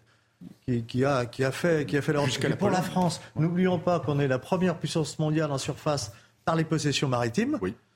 Et donc, il y a quand même quelque chose à faire. Oui. Et la France, nos fait. possessions maritimes font qu'on a Oui. une surface immense Nous sommes passés il y a un peu plus d'un an devant les États-Unis, parce que l'ONU nous a reconnu quelques îlots. Je vous conseille de lire le dernier numéro de Capital Social. Eh ben, le bien. Dossier est bien. consacré justement à Saisissez toutes les occasions. Parce C'est que bien. c'est l'avenir. Oui. Et on n'a pas à rougir par rapport aux, aux- aux- aux grands bretons, nos voisins grands bretons, où la reine Victoria disait au 19e, au 19e siècle, le soleil ne se couche jamais sur l'Empire britannique. Mais sur la France, le soleil ne se couche jamais non plus. Et maintenant, c'est terminé pour l'Empire britannique, c'est le cas pour la France. Allez, on va revenir les pieds euh, bien sur terre dans ce studio. Passer la parole à Simon Guillain pour euh, le point sur l'info de 23h. Bonsoir Simon. Bonsoir euh, Barbara, on va prendre la direction de Marseille pour commencer ce rappel de l'actualité où trois policiers du RAID sont toujours en garde à vue après le décès d'un homme, c'était début juillet. En marge des émeutes qui ont touché le pays, au total, cinq policiers avaient été placés en garde à vue hier matin. Mais dans la soirée, eh bien, deux d'entre eux euh, ont été libérés. Selon le parquet, eh l'homme de 27 ans est probablement mort des suites d'un choc violent au niveau du thorax. Un choc causé par le tir d'un projectile de type flashball. Et on va écouter la réaction de Christian Proutot, qui est le fondateur du GIGN. toute l'ambiguïté d'avoir mis ces unités qui sont des unités spécialisées dans des arrestations difficiles, ciblées, où on connaît, on sait où est, entre guillemets, euh, l'objectif. Euh, mais dans le cas du maintien de l'ordre, c'est un effet de bluff dont on voit le résultat néfaste. Mettre des unités en avant, comme le RAID ou le GIGN, puisque je crois que le GIGN aussi, Dans le cadre du maintien de l'ordre, pour des émeutes, pour des manifestations, pour vous, c'était pas une bonne idée c'est vraiment pas une bonne idée. Mais voir quelqu'un venir avec un fusil d'assaut, avec une lunette dessus, dans le cadre des émeutes, ça me paraît surréaliste. Voilà, il y a quelque chose qui, au niveau des décisions des chefs, puisqu'il y a des gens qui ont décidé ça, euh, est incontestablement euh, une erreur. Aux États-Unis, au moins six personnes sont mortes dans l'archipel américain d'Hawaï où l'île de Maui euh, est actuellement ravagée par plusieurs incendies. Et les autorités craignent que le bilan ne s'alourdisse. Des habitants ont dû sauter dans l'océan pour échapper aux flammes. Les feux qui ont détruit de nombreuses maisons et commerces sur la côte ouest de cette île de Maui et les efforts des premiers secours ont permis d'éviter de nombreuses victimes. C'est ce qu'a affirmé ce soir le gouverneur de la région. Retour en France, euh, un petit peu plus d'un mois après les émeutes qui ont touché le pays, eh bien, les déventures de certains commerces emportent encore les stigmates. C'est le cas par exemple à La Roche-sur-Yon en Vendée et la gérante d'un magasin d'optique a une idée très brillante puisqu'elle a décidé de transformer les éclats sur sa vitrine en œuvres d'art et elle nous raconte comment elle a fait. Euh, le matin, lorsqu'on est arrivé sur place, ce que j'ai ressenti, c'était pas forcément de la colère, mais plutôt de la désolation, parce que euh, les gens devenaient agressifs puisqu'ils se sentaient agressés, et le but c'était vraiment d'apaiser. Et c'est là que je me suis dit, ben, il faudrait qu'on puisse faire un- une fresque, une œuvre d'art. Et euh, il y a justement un l'art japonais qui s'appelle le kunsiji. C'est un art qui consiste en fait compte à réparer de la porcelaine qui est cassée. Au lieu de la jeter en disant ben voilà c'est brisé en mille morceaux, plutôt que de la jeter, eh bien on le répare. Et finalement, euh, lorsque tout est prêt, eh bien on passe un fil d'or euh, pour sublimer en fin de compte la porcelaine. Donc finalement, de quelque chose qui est cassé, on en fait quelque chose de beaucoup plus beau. Et puis depuis le début de l'été, euh, les prix des carburants repartent une nouvelle fois à la hausse en France. C'est l'une des conséquences des tensions sur euh, ce marché international. L'addition est donc de plus en plus lourde pour les automobilistes français. Le gasoil a notamment connu une augmentation de 7 centimes d'euros et c'est 6 centimes pour le samplon euh, 95. Voilà pour euh, ce rappel de l'actualité à 23h sur CNews. Vous avez tout de suite rendez-vous avec Barbara Klein qui va, je crois, euh, nous parler de Tinder et du profil idéal qu'il faut avoir pour maximiser ses chances. C'est bien ça, Barbara, je ne me trompe pas. Tout à fait, Simon, et je sens que vous êtes intéressé par le sujet. Alors, euh, Je ne écoutez, peux pas euh, m'exprimer euh, en la fin de- sur ce sujet. Suivez bien la fin de cette émission. On va effectivement parler de, de Tinder. Le site a, a dévoilé la recette magique hein, euh, pour avoir le profil le plus séduisant possible. On en parle dans un instant. Mais tout d'abord, un autre sujet. Si vous êtes en famille à Paris en ce mois d'août, eh bien c'est le moment de profiter des promenades à dos de poney dans les parcs de la capitale. Ça se passe au but de Chaumont, au parc Monceau ou même au bois de Vincennes et bois de Boulogne qui sont sur le territoire de la capitale. Mais ce ne sera bientôt plus possible. La mairie de Paris vient de décider la fin de ces balades sous la pression des militants antispécistes qui défendent la condition des animaux. Anne Hidalgo avait été interpellée plusieurs fois déjà à ce sujet. Elle a fini par céder, c'est ce que nous a confirmé euh, Paul Sugy ce soir sur l'antenne. C'était une demande qui euh, commençait à dater un petit peu. Maintenant, ça fait quelques années que des associations, au premier chef l'une d'entre elles, hein, qui s'appelle Paris Animaux Zoopolis, eh bien, milite pour l'interdiction de ces promenades euh, et demande simplement l'interdiction hein, donc de euh, cette, euh, ce mode un peu récréatif de, de, de balade. Ce que l'on peut d'abord observer, si vous voulez, c'est que même si ce sujet n'a jamais vraiment passionné les Parisiens ni suscité de grands débats, il y avait une poignée d'activistes qui, de temps en temps, manifestaient, bah, notamment d'ailleurs devant le, jardin du Luxembourg, pour réclamer cette interdiction. Ils n'étaient peut-être au plus fort de leur mobilisation euh, qu'une quinzaine. À côté de ça, c'était plus de 200 euh, enfants qui étaient promenés à dos de poney tous les jours pendant les saisons chaudes. Donc ce qui frappe un petit peu, c'est euh, le faible nombre de ces activistes, mais à côté de ça, eh bien l'écho qu'ils ont trouvé au Conseil de Paris, puisque donc Christophe Nadjowski, l'adjoint socialiste à la maire de Paris, qui est en charge de la condition animale au sein du conseil municipal, a annoncé euh, aujourd'hui donc la fin définitive à partir de 2025 de ces balades à dos de poney. Voilà, ce qu'on comprend, c'est que ces balades à dos de poney euh, étaient devenues comme un symbole à abattre finalement et qui peut être le début hein, d'une longue liste de sujets que euh, ces antispécistes euh, bon, auxquels ils vont s'attaquer. Alors c'est absolument euh, écrit. Donc, de toute façon, la trajectoire est connue, la trajectoire future. Euh, puisque toute forme, pour ces mêmes militants, j'entends, hein, d'exploitation animale, de quelle corde que ce soit, euh, certains mouvements euh, proches de ces mouvements-là, d'ailleurs, sont attaqués à des marques de cosmétiques parce qu'il y avait 1% de cire d'abeille et que la cire d'abeille, c'est du travail de l'abeille. Donc, à partir du moment où on accepte le théorie, la théorie ou l'hypothèse selon laquelle tout produit d'un travail de, de l'animal lui est ôté est insupportable. À ce titre-là, euh, il n'y a plus aucune espèce d'interaction entre l'homme et l'animal possible, euh, si ce n'est l'homme soumis à l'animal, l'homme qui s'occupe de l'animal, dans le respect du, du souhait de l'animal. Évidemment, ça va de soi. Donc euh, la question du bien-être animal, euh, je suis pas sûr qu'elle en sorte grandie en réalité, parce que ces sujets sont extrêmement complexes. Euh, comment on éveille à l'animal si on n'est pas au contact de l'animal enfant? Comment on respecte l'animal si on ne le voit pas? Comment je suis moi devenu sensible à la cause de l'animal qui se raréfie, c'est pas en regardant un reportage dans mon canapé, euh, c'est en allant dans un zoo, en, voyant, en sentant, euh, en, ayant le regard d'un animal sauvage euh, posé sur moi. Euh, le rapport à l'animal est bien plus complexe que ça. Et l'anthropomorphisation qui nous est imposée là de l'animal, en fait, elle est euh, très très paradoxale parce qu'elle elle cherche à bien faire. Elle pense, euh, elle pose comme primat le bien-être effectivement du vivant, mais ce faisant, elle réduit euh, finalement la capacité d'empathie de, l'homme vis-à-vis de l'animal, sa compréhension, et puis même là, pour, pour euh, ce, ce, dont il s'agit, euh, du plaisir, de la joie, euh, d'être environné en paysage urbain. Tout le monde n'a pas la chance de quitter Paris, de quitter une banlieue et de voir des animaux régulièrement dans la nature. C'est un privilège, donc on, on l'enlève. Alors, ce que dit l'adjoint à la maire de Paris, c'est qu'ils vont reconsidérer à horizon 2025 euh, voilà, le, le, rapport entre les poneys et les Parisiens. Alors, la dernière fois qu'ils ont fait ça, c'était sur les cours de récréation. Ils ont cassé des cours de récréation euh, sur, lesquels, sur lesquels les enfants jouaient au football. Ils en ont fait euh, des, euh, des, espaces de jardinage. Euh, personne n'y est, bien évidemment, puisque personne ne va salir dedans. Ce sont des espaces en friche et ils vont remettre des terrains de foot. Donc, plutôt que de faire ça et de faire semblant, on s'interroge, on met des règles pour qu'il n'y ait absolument aucune souffrance tolérable pour que même on trouve des, des manières de soulager euh, les animaux, de les accompagner, de faire de la pédagogie. On fera ce qu'on veut. Il y a plein de manières d'aller vers un mieux-être. Mais très sincèrement, euh, il y a des causes beaucoup plus importantes, euh, beaucoup plus raisonnables aussi. Et là, je pense que le jeu en valait pas la chandelle. La question que ça pose au fond, hein, c'est aussi cette question du statut de l'homme, statut de l'animal, euh, qui est intéressante à se poser sur le fond. Là où certains se crispent, c'est que euh, les mettre à égalité ça peut, ça peut paraître absurde. C'est la dérive, c'est la dérive la plus dangereuse. D'ailleurs, ceux qui commencent à mettre à égalité ne mettent plus à égalité. Ils mettent, ça, ça a été dit, c'est exact, ils mettent l'homme derrière l'animal. Mmh. Mais dans le cas présent, est-ce que les poneys sont maltraités? Est-ce qu'ils sont malades? Est-ce qu'ils sont malheureux? C'est la question du consentement. On n'a pas le consentement des poneys euh, pour mettre un enfant oui, sur mais leur on n'a dos. pas le consentement non plus des poneys pour euh, supprimer leur travail. J'ai pas vu les poneys qui levaient la patte en disant moi je veux plus bosser.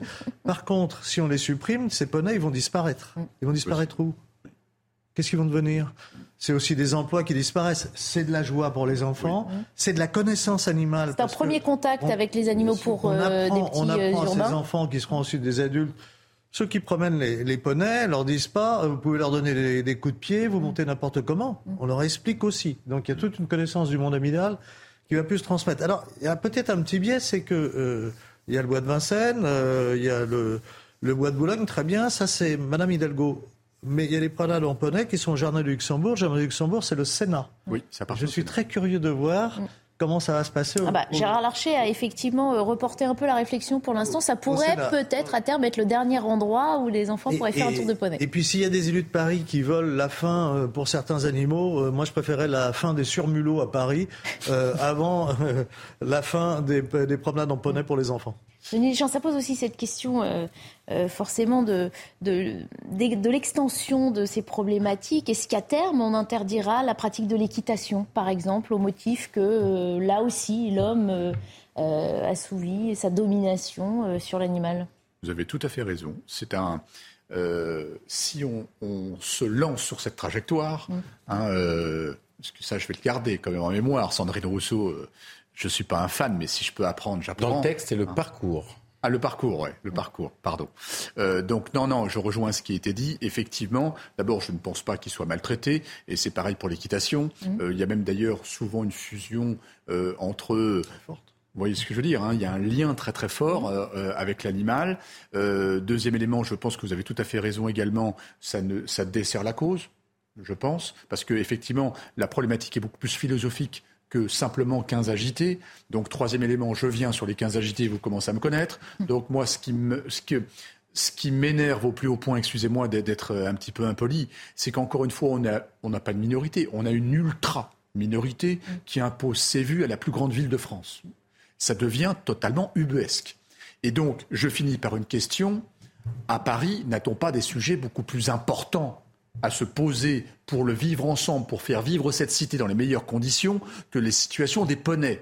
On a euh, la situation de la propreté, on a la situation justement euh, des, des, mulots, on a la situation des incivilités. Et là, Madame Hidalgo, on la, on la, on la sent pas très causante sur euh, les vélos et les, et, les trottinettes qui grillent tous les feux rouges comme on veut. Ça devient hyper dangereux parce que malgré soi, on peut rentrer en contact avec eux et, ça peut, ça peut mettre des gens en danger. Et là, on, on ne l'entend plus. Là, on ne l'entend plus. Donc ça, c'est vraiment dramatique parce qu'en fait, il y a des vrais sujets pour les Parisiens.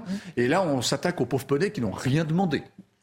Oui, alors en fait, on, on comprend mal la situation si on imagine euh, un groupuscule euh, seul dans tout Paris, euh, euh, brandissant des pancartes euh, avec des cœurs autour des animaux. Euh, en fait, il y a des acquaintances très très fortes entre ces mouvements militants et des élus. Euh, et ces mêmes élus sont les porte-voix, en réalité, au sein des conseils municipaux, euh, lors des alliances euh, d'entre-deux tours, euh, de ces groupes. Et c'est cela qui fait qu'il y a transmission, en réalité. L'épisode des surmulots est en fait un épisode qu'on a... Ils n'ont pas de lobbyistes.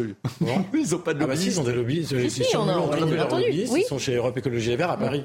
Puisque les personnes qui ont proposé le féminisme sur mulot à la place de rat, euh, ce sont des élus euh, Europe Écologie Les Verts. Euh, et la réponse qui a été apportée lorsqu'on leur a dit mais il y a plus de rats que d'habitants à Paris, c'est à dire mais attendez, il va falloir cohabiter aussi à un moment. Le traiter comme des nuisibles n'aidera pas la cause. Si c'est ça la réponse qu'on apporte, effectivement, on, on va au devant de graves problèmes. Oui, exactement. Euh, L'homme cohabite avec l'animal. L'homme est une espèce animale, mais ce n'est pas n'importe quelle espèce animale. Le postulat, et je le répète et je le répéterai toujours, d'un point de vue biologique, d'un point de vue philosophique, d'un point de vue anthropologique, euh, euh, le postulat selon lequel l'homme serait un animal comme les autres est faux. Voilà. Quand un, un animal sera doté de conscience, de projection et d'intentionnalité, à ce moment-là, nous discuterons avec les animaux, nous octroierons. D'ailleurs, vous savez quoi? On n'aura pas besoin de discuter avec eux, ils viendront nous demander leur statut. Euh, donc, nous avons un rôle particulier dans le vivant, c'est celui de la préservation des autres espèces et du respect des autres espèces. Ce rôle nous oblige vis-à-vis des animaux, certes, mais il nous oblige aussi à ne pas les considérer comme nos égaux, sinon ce sont les hommes, in fine, qui pâtiront de cette situation. Donc il est temps que cela cesse, c'est-à-dire que la thèse de l'antispécisme retourne alors non pas aux oubliés de l'histoire, mais qu'elle reprenne sa place, des heures de pensée marginale, euh, c'est- en revanche, et qu'on se préoccupe à nouveau du respect du vivant, qu'on retrouve le sens de la nature, qu'on cesse de techniciser les sujets du vivant, mhm. et puis qu'on vive en cohabitation harmonieuse. Ce sujet aurait pu tout à fait être traité selon ces conditions-là. Mhm. Il est moqué, malheureusement, parce qu'il est pris mhm. avec une forme d'extrémisme qui s'y mal, effectivement, à l'importance du sujet. Et ça va jouer peut-être le rôle de l'homme de dominer la nature. D'ailleurs, on le fait très bien, ça nous permet de nous nourrir. C'est-à-dire que quand on organise des forêts, des champs, euh, des bois et, qu'on fait euh, des barrages sur les rivières, on organise, on domine. Euh, moi, je suis du courant philosophique chrétien qui dit qu'on bénéficie de la création, on doit aussi la dominer tout en la respectant. Nous ne sommes pas les maîtres, nous sommes comptables de cette création, donc il faut la respecter mais nous devons aussi la dominer. Euh, la cohabitation avec les animaux, c'est bien gentil. Euh, dans la jungle, euh, ça le fait peu. Hein. Il faut vraiment être en ville, pas savoir que. Enfin, il y a des tas de pays où la cohabitation, non, l'homme doit dominer, doit, doit se protéger déjà. Et, quand on en est à se dire, si j'ai le choix entre sauver un être humain ou sauver un animal, je me prends de la cervelle, c'est qu'il y a quelque chose qui ne va pas dans la société. Non, non, je disais simplement à propos des lobbyistes, c'était pas sur le surmulot et l'appellation du surmulot, c'est que les, ceux qui luttent contre cette prolifération des, des, des, des mulots sur mulots ne sont pas organisés en lobby, justement, avec les élus. Donc, euh, vous avez euh, le, brave maire euh, Geoffroy Boulard du 17e qui est très engagé sur la cause des, des rats, la lutte anti-rats à Paris. c'est un, des rares. il a compris que c'était effectivement une nuisance importante, vecteur de maladie, mhm. qui avait des manières de traiter cela intelligentes, en respectueuses, sans aller commettre des exactions innommables des espèces vivantes. Il faut avoir également conscience qu'il y a un certain nombre de, races animales qui, qui existent toujours parce que l'homme euh, s'y est intéressé, l'homme l'a protégée, l'homme la développe, euh, sinon elle aurait disparu. Il y a, bien, des, bien des races animales qui auraient complètement disparu si on s'en occupait pas. C'est aussi notre mission. On se pose une dernière question pour ce soir. Comment se rendre le plus séduisant possible pour rencontrer l'amour? Une question qui vaut dans la vraie vie, évidemment, mais qui se pose aussi pour les applications de rencontres à une différence près. Dans un premier temps, ce n'est pas tant soi-même qu'il s'agit de mettre en valeur sur ces sites, mais d'abord son profil. Et c'est le site Tinder hein, qui révèle lui-même aujourd'hui la recette ultime pour avoir un profil séduisant, euh, fruit d'une étude réalisée auprès des utilisateurs. Qu'ont dit ces utilisateurs? C'est Nathan Dever qui nous donne quelques pistes. Deux utilisateurs sur cinq euh, parmi les jeunes préfèrent que leur partenaire potentiel soit transparent sur ce qu'il veut dans sa biographie. Donc ça veut dire dans ces 15-45 mots, vous allez mettre vos petits mots de présentation, euh, voilà. Mais il faut indiquer, euh, je cherche l'amour, je cherche une relation euh, légère, pas sérieuse. Vous voyez, bon, alors ça peut être comment le faire sans être trop imagé. bon, alors à éviter, bon ça c'est facile à deviner, des photos avec des ex. Bon ça c'est, oui, c'est pas très attirant. Mieux. Mais des photos retouchées. 39% des utilisateurs qui estiment qu'il faut mettre une photo de soi telle qu'elle. Voilà. Alors qu'on sait bien que la majorité des photos sur ces sites sont retouchées. Je voulais vous, vous résumer encore donc, ce qu'on apprend. Donc, une biographie courte de 15 à 45 mots, euh, être sincère, éviter les fautes de grammaire et d'orthographe, ça, ça nous fait plaisir. Ça veut dire que si on résume un peu euh, avec les photos non retouchées, c'est que hein. mieux vaut être euh, bien élevé, ne pas faire de fautes, s'exprimer correctement, et puis ne pas tricher. Ça, sont des valeurs, moi, qui restent euh, Denis vient de le dire, c'est un CV, c'est on veut être embauché en fait. Ouais, ça ressemble à ça. Je veux être embauché, donc. Euh, c'est vrai qu'on a envie que ce soit efficace. Je fais ma petite bio. Euh, ouais, ouais, tout à fait. Et je ne vois pas trop où est la dimension poétique dans tout ça. Alors voilà. Alors certains disent que ces sites de rencontres quelque part euh, ont quand même relancé peut-être d'une façon différente, d'une façon plus moderne, l'éveil du désir. Vous n'y croyez pas? On reste attaché à, la rencontre dans la vraie vie. Ça peut relancer la rencontre parce que si chacun reste enfermé chez, soi, peut-être que par Tinder, il y a des rencontres qui se font. Ok, mm. euh, il y a d'autres moyens aussi, mais c'est après, enfin, tout ça est quand même un peu superficiel. Oui. Euh, Surtout Tinder. Tinder est, sur une niche. Il n'est pas sur, par rapport à d'autres sites où on a beaucoup plus de textes euh, à mm. poser. Tinder, c'est 15 à 45 mots. Hein. Oui. La poésie, il faut qu'elle soit quand même très concentrée quand même. Hein. Disons que c'est une autre forme. Euh, Elle est plutôt sur la photo, la poésie quand même. Hein. oui, mais alors pas retouchée. Alors c'est aussi tout le paradoxe. Euh, on sent qu'il y a cette confrontation réelle virtuelle. Là, on met, on rend virtuelle cette recherche d'amour et de désir, et en même temps, là, les internautes disent ah bah oui, mais attention, il faut que le virtuel soit réel et que ce soit le plus sincère possible. moi, je trouve ça très congruent. En réalité, euh, vous virtualisez les moyens, mais vous voulez que la fin soit tout à fait réelle. Donc, voilà. Euh, bah donc il est cohérent de ne pas avoir de photo retouchée. C'est le choc du réel à un moment donné. Exactement. On n'y échappe pas. Oui. Je pense que ce genre d'application est, très pragmatique et les gens savent pourquoi ils y vont. Ils y vont pas pour fantasmer.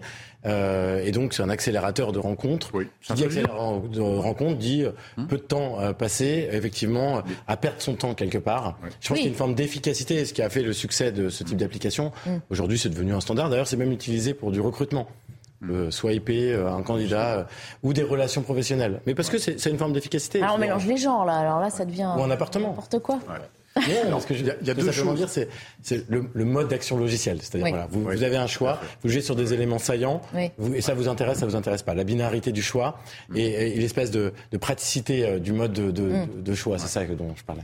On rappelle la, la, particularité de Tinder aussi, c'est d'avoir rendu la géographie, c'est ça se passe autour de vous. Voilà, ce qui pour le coup, peut faciliter les rencontres. C'est-à-dire, on peut tomber sur des gens qu'on n'aurait jamais croisés, euh, peut-être dans d'autres cas. Il y, a quelques points que je voulais euh, noter. C'est assez intéressant parce que quand on regarde euh, le parcours, euh, il y a encore quelques années, les gens n'osaient pas dire qu'ils étaient sur des plateformes de rencontres. Mm. C'est exactement comme le vote Front National dans les années 80-90. on n'osait pas dire. De non, mais bien sûr, non, mais on n'osait pas l'avouer. C'était, c'était inavouable. Maintenant, n'importe qui. Maintenant, on est ringard si on n'est pas sur ces. Oui, non, mais disons qu'en tout cas, c'est dans la discussion. C'est un, fait de société, c'est dans la discussion, on ne le cache plus. Mm. Et c'est assez intéressant ce que vous dites sur la photo. Mais la photo, c'est comme le texte en réalité. Si on ment sur la photo, il y a un choc avec le réel, comme disait, euh, euh, comme disait Joseph. Mm. Mais c'est pareil avec les mots, sauf qu'en fait, il y a un temps de latence. La, grande, la grande, comment dire, euh, chacun pourrait chuter dans le fait de s'approprier des qualités qu'ils n'auront jamais. Mais ça, c'est à l'usage où on voit justement la qualité des gens. Et vous savez qu'en plus, c'est pas que à l'usage, c'est aussi à l'épreuve qu'on voit la vraie qualité des gens. Et, en fait, c'est pour ça que, vous le disiez, dès l'instant où on met le doigt dans le mensonge, l'élastique vous revient dans la figure, systématiquement. Alors, je viens d'essayer Tinder, c'est vrai que géographiquement ça marche pas mal. Est-ce que ça match, Joseph alors quelqu'un à Maison Alfort qui me dit qu'on te lâche, euh, qui me dit euh, ne tarde pas à rentrer à la maison. c'est un Tinder privé en fait. Quelques chiffres aussi pour savoir de, quoi on parle. On parle d'une application téléchargée plus de 500 millions de fois. Ça ne veut pas dire qu'il y a autant d'utilisateurs, non, puisqu'on peut la mettre et l'enlever. Il y a 70 millions d'utilisateurs, vous le voyez, dans 590 pays et en 45 langues. Plus de la moitié qui ont entre 18 et 25 ans. Et alors regardez ce dernier chiffre, 65% des utilisateurs sont en couple. Alors là, ça pose d'autres questions. Et ça fait combien de divorces en pourcentage après les 65% qui sont en couple et qui utilisent Ceci dit, cher Joseph, si on fait un petit peu la, la, cartographie des couples, il y a beaucoup de couples quand même qui sont en état de mort cérébrale et euh, peut-être que c'est euh, l'opportunité pour euh, recréer un autre couple parce qu'il se passe plus rien dans le couple depuis des années aussi. Il y a ça aussi. Ou de raviver la flamme du, couple éteint. Alors c'est un autre sujet ça. C'est un autre sujet, on n'a pas le temps d'en débattre ce soir. Allez. Positif de Barbara. Une, une toute dernière question, messieurs. Que feriez-vous avec 1,58 milliard On parle de dollars, mais finalement, si on parle de dollars ou d'euros, il n'y a plus beaucoup d'idées on fait un barbecue et on en parle. D'accord. Et sur la Lune alors, parce que ça, ça coûte euh, au moins ça. On peut, on peut en faire plusieurs des barbecues. Sachez que c'est le montant de la loterie du méga million remporté hier aux États-Unis par un Américain de Floride. Hein. La somme était en jeu, il faut dire, depuis le 18 avril. L'heureux élu euh, a maintenant un choix à faire entre recevoir l'intégralité en une seule fois ou bien par des versements étalés pendant 30 ans. Peut-être plus judicieux d'étaler, non? Qu'on sait que certains, ça dépensent. Ah, ça dépend son âge. C'est vrai. C'est vrai. intéressant.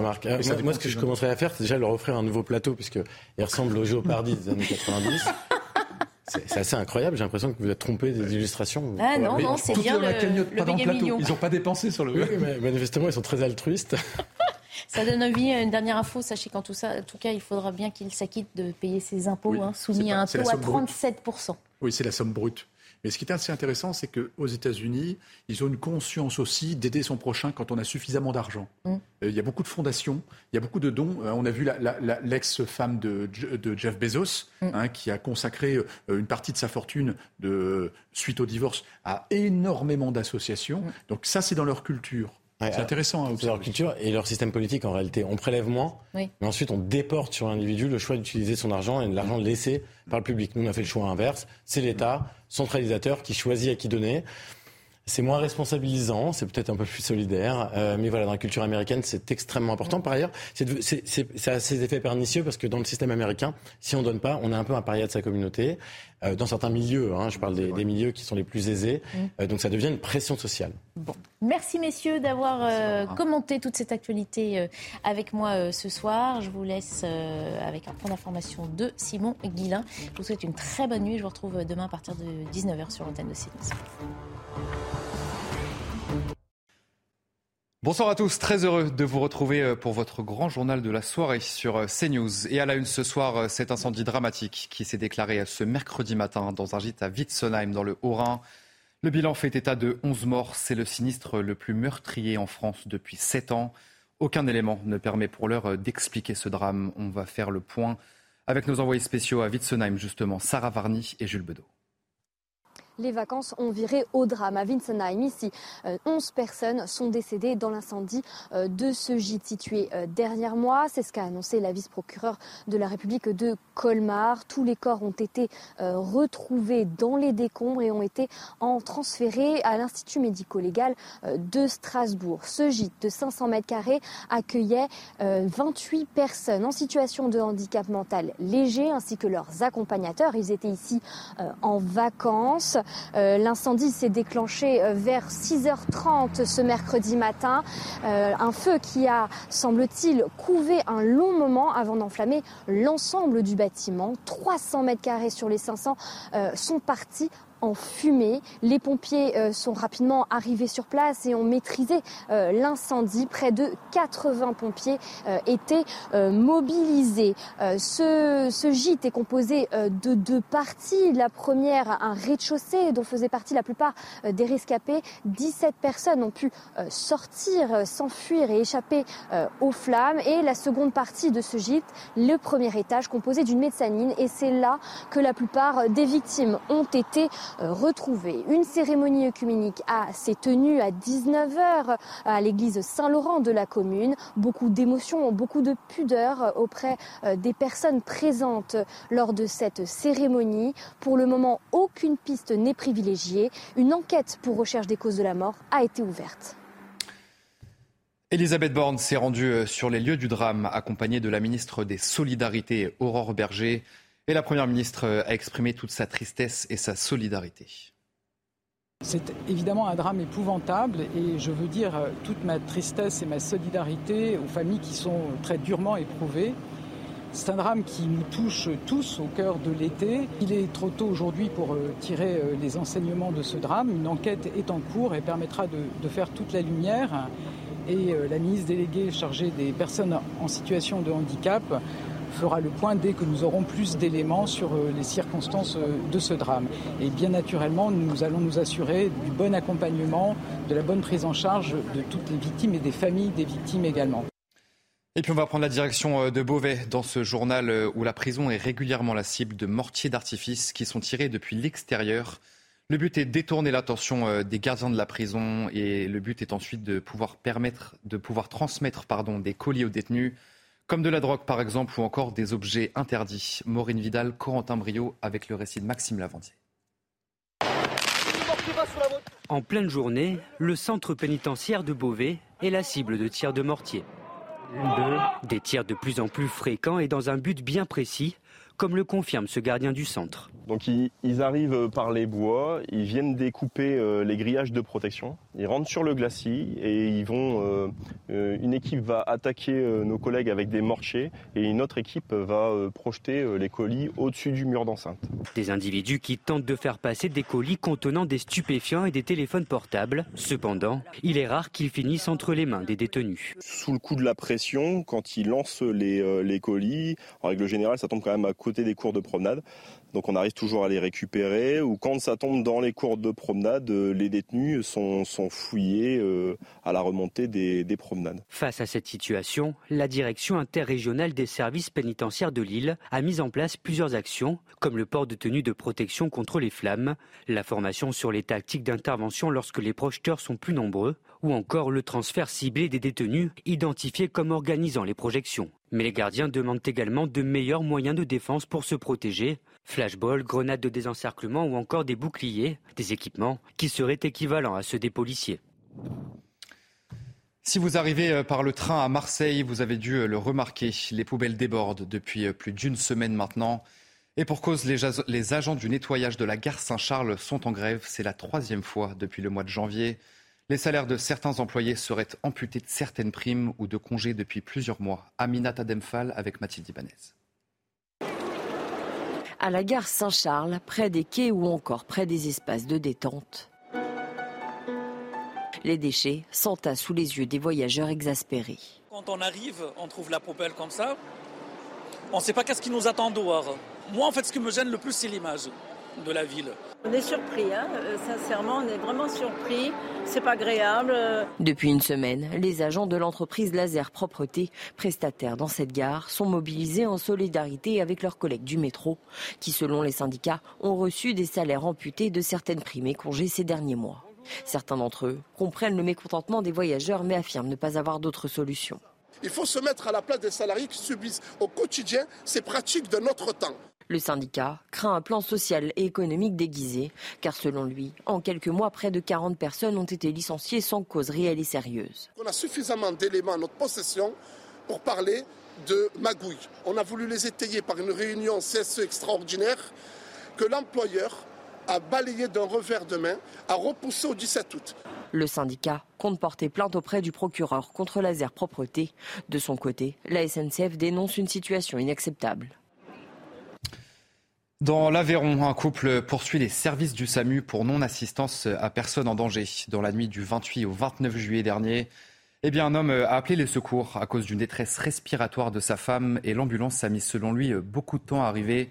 Et conséquence, eh bien, son épouse a dû être admise en réanimation. Le récit de Maxime Lavandier. En colère, c'est un cri d'alerte que lance Sébastien. Dans la nuit du 28 au 29 juillet, cet habitant d'Aubin appelle les urgences car sa femme se trouve en détresse respiratoire. À 22h22, j'ai appelé le SAMU, je suis tombé sur le régulateur. Je lui ai dit que ma femme avait des problèmes pulmonaires. Le, le médecin régulateur lui a fait comprendre comme quoi il y avait d'autres patients avant elle et que bon qu'il fallait attendre. Et euh, ils ont mis un, peu plus d'une heure euh, pour euh, qu'une ambulance puisse venir à mon domicile. Un retard qu'il juge inadmissible au vu de l'état de santé de sa femme. Il a donc décidé de porter plainte contre le SAMU de l'Aveyron. J'ai porté plainte contre le SAMU du 12 pour alerter les hauts dirigeants de notre pays en disant il y a un problème en France, on est délaissé dans, dans les campagnes euh, et, notre santé est mise, est mise à l'écart en fin de compte. De son côté, l'hôpital de Rodez s'est exprimé via un communiqué. En l'absence de sollicitation directe et d'informations plus précises, l'établissement a d'ores et déjà engagé une analyse des dossiers pouvant correspondre à cette situation. Une enquête judiciaire a également été ouverte par le procureur de la République de l'Aveyron. Dans l'actualité euh, internationale, le régime militaire du Niger accuse la France d'avoir violé la fermeture de l'espace aérien et libéré des terroristes. Un plan de déstabilisation du pays, selon le régime qui a pris le pouvoir le 26 juillet dernier. Des accusations euh, aussitôt démenties par la France. Et puis au moins euh, six personnes sont mortes dans l'archipel américain d'Hawaï, où l'île de Maui est actuellement ravagée par plusieurs incendies. Et les autorités sur place craignent bien sûr euh, que le bilan ne s'alourdisse. Des habitants ont dû sauter dans l'océan pour échapper aux flammes. Les feux ont détruit de nombreuses maisons et commerces sur le côté ouest de cette île de Maui et les efforts des premiers secours ont permis d'éviter de nombreuses victimes. C'est ce qu'a affirmé ce soir le gouverneur de la région. Allez, euh, retour en France. Dans l'arrière-pays niçois, l'intelligence artificielle est utilisée euh, pour alerter sur les départs de feu dans la région. Depuis le début de l'été, déjà une centaine d'hectares de végétation sont partis en fumée dans les Alpes-Maritimes. Mathilde Covillard-Flandre. Ils sont les yeux de Tourette-sur-Loup. Ces cinq détecteurs installés depuis juin dernier dans la commune repèrent automatiquement les possibles départs de feu. L'intérêt de l'intelligence artificielle est que ces détecteurs prennent des photos toutes les cinq secondes, ça prend des photos en permanence. Et puis un peu comme un jeu des 7 erreurs, l'intelligence artificielle va comparer ces photos et va pouvoir détecter l'apparition d'une fumée et surtout transmettre l'alerte à l'utilisateur que l'on désire. Lorsqu'une alerte est donnée, elle atterrit directement sur le téléphone du maire et l'information est relayée auprès des pompiers. Déjà depuis deux mois, j'ai eu euh, huit alertes. Donc ça apparaît de cette manière-là. Il suffit pour moi d'aller euh, cliquer sur l'image et avec les coordonnées GPS, donc en, en une seconde, on sait exactement où est le départ de feu. Tourette-sur-Loup est à 80% en zone rouge de risque de feu de forêt. L'installation était donc indispensable pour réagir vite en cas d'incendie. Cette technologie, elle peut nous aider puisque la détection précoce est un des facteurs clés de la réussite d'une intervention euh, feu de forêt. Dans les Alpes-Maritimes, nous engageons des personnels au sol avec des camions et également des hélicoptères bombardiers d'eau. Donc plus le feu est détecté rapidement, précocement, plus nous avons une levée de doute qui est fiable, plus vite nous pourrons envoyer des moyens adaptés dessus. Grâce à cette nouvelle technologie, un incendie en forêt peut être détecté en moins de 5 minutes. Après les fêtes de Bayonne fin juillet, place aux fêtes de Dax dans les Landes. Elles débutent vendredi et se terminent mardi prochain. Et cette année, elle devrait accueillir entre 800 000 et 1 million de visiteurs. C'est une feria sous très haute surveillance cette année, surtout après le décès d'un homme à Bayonne battu à mort. Le reportage est signé Antoine Estève. Des grillages pour protéger les espaces publics, des chapiteaux démontables pour danser toute la nuit. Dans le centre de Dax, on se prépare avant l'arrivée des 800 000 festaires le week-end prochain. Face à cette foule attendue, ce cafetier de la place des Termes n'est pas inquiet pour la sécurité des lieux. On n'a pas forcément la volonté d'avoir des agents de sécurité partout, parce que ça donne une ambiance qui ne correspond pas à notre établissement. On est plutôt dans une logique euh, d'accueil, euh, dans une logique d'explication et aussi de solidarité entre cafetiers et commerçants, où quand il y a des problèmes, et c'est très très rare, on puisse intervenir euh, rapidement. Mais à Dax, tout le monde a en tête le drame vécu pendant les fêtes de Bayonne. Cet homme battu à mort en face de chez lui parce qu'il avait demandé à des personnes d'arrêter d'uriner sur son mur. Faut pas se trouver là au mauvais moment, au mauvais endroit, quoi. Mais bon, que voulez-vous hein? Ça arrive tout le temps, partout. Il n'y a pas que spécialement Bayonne, hein, ni Dax, euh, tous les, les rassemblements. Voilà. Ça, c'est pas l'esprit des fêtes, en fait. Mais bon, dans, dans la loi du nombre, il y a toujours des, il y a toujours des gens qui passent à côté de l'esprit. Et ben, les forces de l'ordre sont là, nos services d'ordre sont là aussi pour protéger justement ceux qui font la fête. Avec des centaines de policiers disséminés dans les petites rues, les autorités veulent éviter les violences, les agressions souvent commises par des personnes qui ne viennent pas pour faire la fête. Sur 800 000 personnes qui viennent nous rendre visite, il peut y avoir euh, quelques groupes isolés. Le dispositif de sécurité permettra euh, ben, de juguler euh, à la source toutes les mauvaises intentions. Cette année, la municipalité compte beaucoup sur la vidéosurveillance pour cibler les interventions des agents. Plusieurs centaines de caméras qui permettent de repérer les mauvais gestes et d'alerter les policiers en civil présents au milieu de la foule. C'est la fin de votre grand journal de la soirée. Je vous retrouve pour ma part euh, à minuit, comme d'habitude, pour l'édition de la nuit. Et si vous n'étiez pas devant CNews à 21h15, eh bien nous rediffusons l'interview de Barbara Klein. Elle recevait Jean-Paul Brighelli, qui est enseignant euh, et essayiste. il a bien sûr évoqué euh, le port de l'uniforme à l'école et toutes les questions autour de l'éducation.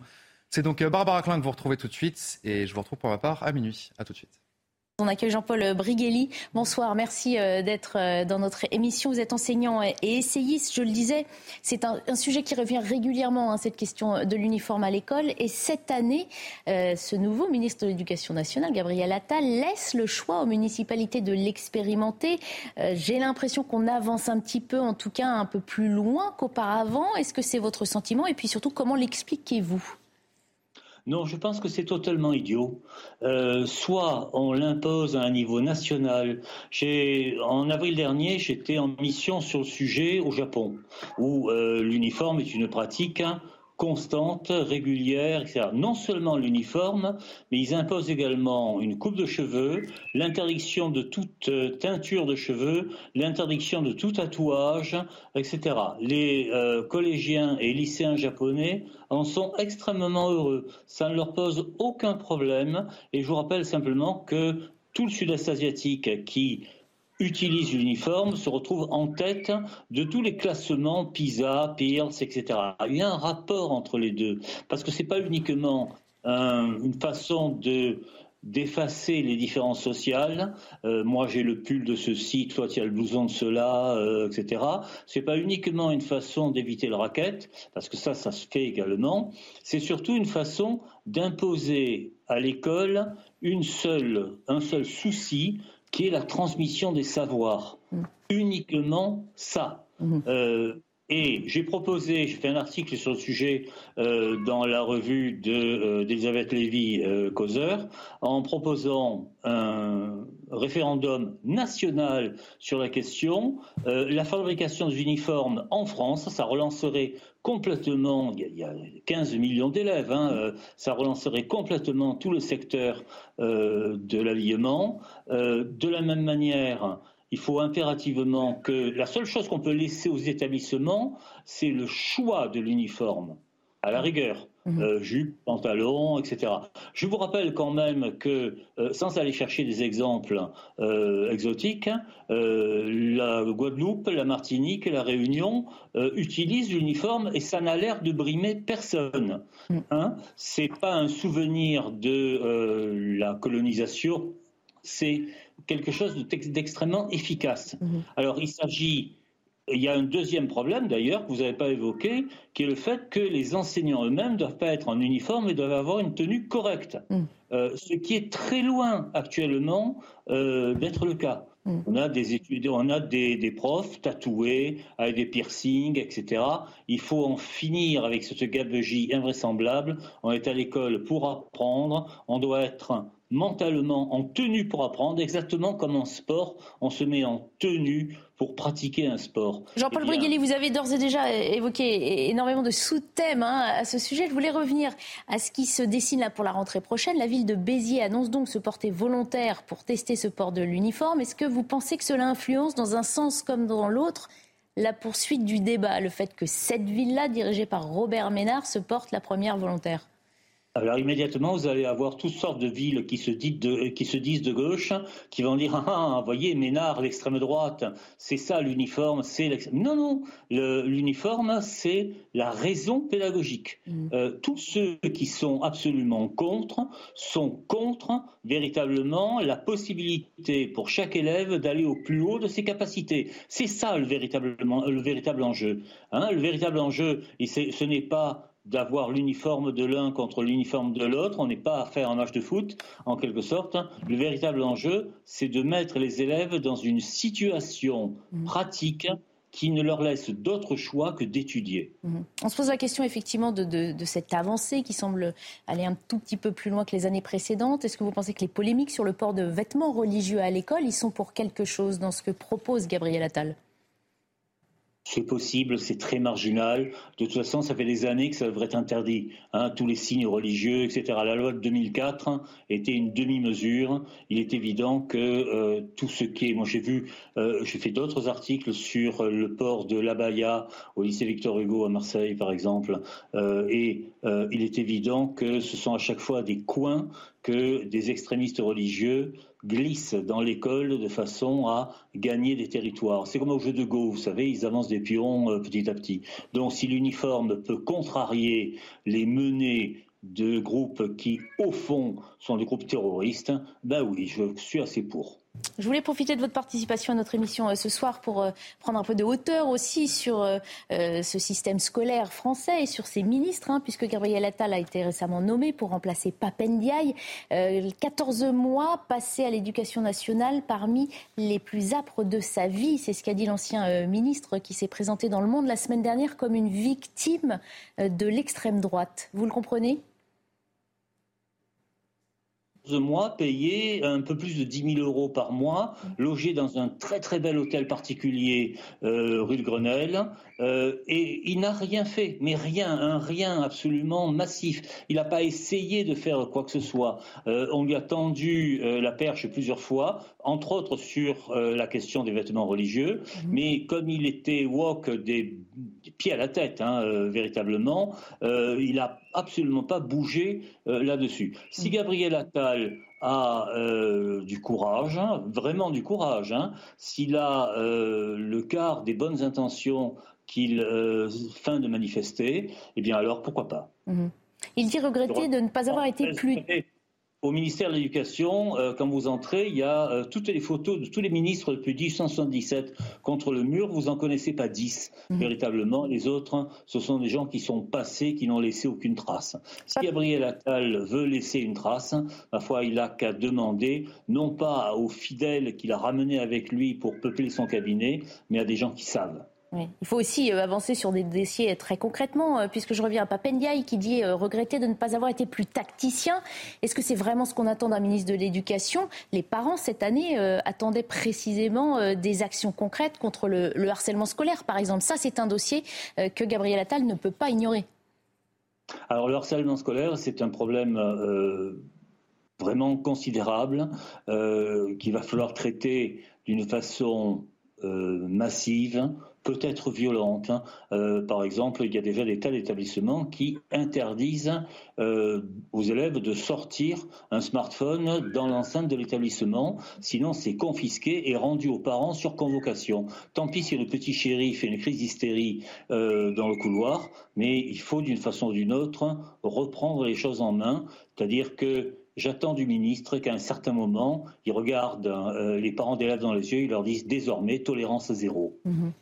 Dans son entretien au, Figaro euh, Magazine, Emmanuel Macron, la semaine dernière, a souhaité euh, bonne chance à Gabriel Attal pour, disait-il, poursuivre l'action de Jean-Michel Blanquer. Ça veut dire que selon ce narratif-là, Papendiaï n'a même jamais existé. C'est très dur, cette invisibilité dictée par le, chef de l'État.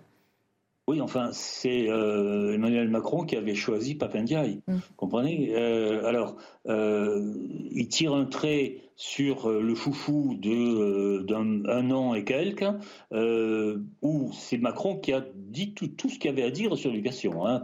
Était derrière et se taisait. Bon, il n'était pas à sa place, c'est pas un politique, hein. et au fond, j'ai l'impression que c'est même pas un universitaire. Vous voyez, donc il a trouvé un job qui est infiniment mieux payé, il sera extraordinairement bien logé, ma foi, il continue sa carrière, c'est le syndrome de ce qu'on appelle le principe de Peter. Mhm. Chacun va vers son plus haut point d'incompétence. Mhm. Il nous reste quelques minutes pour parler euh, aussi d'un sujet crucial, hein, le niveau des écoliers euh, français, des élèves français qui chutent régulièrement. Le dernier classement PISA euh, classe la France 23e sur 79 pays évalués. Selon vous, de quelle impulsion hein, nouvelle notre système éducatif aurait-il besoin pour remonter? Il faudrait, il faudrait, une fois pour toutes revenir sur les décrets Fillon de 2003-2005, dire que maintenant euh, on s'intéresse à la transmission verticale des savoirs, que les élèves sont en classe pour apprendre et pas pour exprimer des points de vue aberrants, euh, qu'il faut effectivement redessiner les programmes complètement dans le sens d'une plus grande exigence. Euh, une anecdote, mes étudiants de Matsup qui venaient de passer les Olympiades de mathématiques se sont retrouvés minable face à des petits écoliers chinois qui avaient 12 ans et qui, à 12 ans, possédaient les mathématiques hein, deux fois mieux qu'eux. Voilà, euh, c'est ça euh, l'enjeu véritable, c'est ça le défi. Soit nous sommes ridicules vis-à-vis des premiers du classement, soit nous faisons un effort véritable pour grignoter les parts que nous avons laissées tomber depuis 30 ans, que nous avons livré l'école à ce qu'on appelle les pédagogistes l'effort que vous appelez de, vos voeux, euh, véritable, dites-vous, il va aussi prendre du temps. Hein. On parle là de réformer, des, enfin, de changer des programmes, euh, de trouver des enseignants. C'est qu'il y a une terrible crise hein, euh, des vocations dans cet univers-là. ça ne sera malheureusement pas pour les élèves qui sont en cours de scolarité. Non, parce que c'est un ministère euh, extrêmement euh, frustrant. Euh, vous prenez des décisions dont les effets seront sensibles au minimum dans dix ans. Voilà. mais si dans dix ans nous voulons encore exister, si nous, voulons sélectionner les vrais talents qu'actuellement nous laissons sur la marge, si nous voulons réaliser une véritable mixité culturelle culturelle, hein, c'est-à-dire une mixité de niveaux euh, en classe. On revient sur les lois Giscard-Rabi euh, sur le collège unique, on refait les programmes, on refait le système de euh, recrutement des enseignants. Au lieu de les prendre à bac plus 5, on les recrute à bac plus 3 en les formant véritablement. je peux donner quelques idées véritables aux uns et aux autres. Et on cesse d'écouter ce que racontent les syndicats qui n'ont d'autres soucis finalement que de euh, les troupes en permanence. Merci beaucoup Jean-Paul Briguelli d'avoir participé à notre émission. Je rappelle que vous êtes enseignant et essayiste. Merci de nous avoir fait bénéficier de votre éclairage, de votre hauteur sur ce sujet très important, hein, l'éducation nationale de nos enfants, de nos élèves, hein, qui forment les générations évidemment.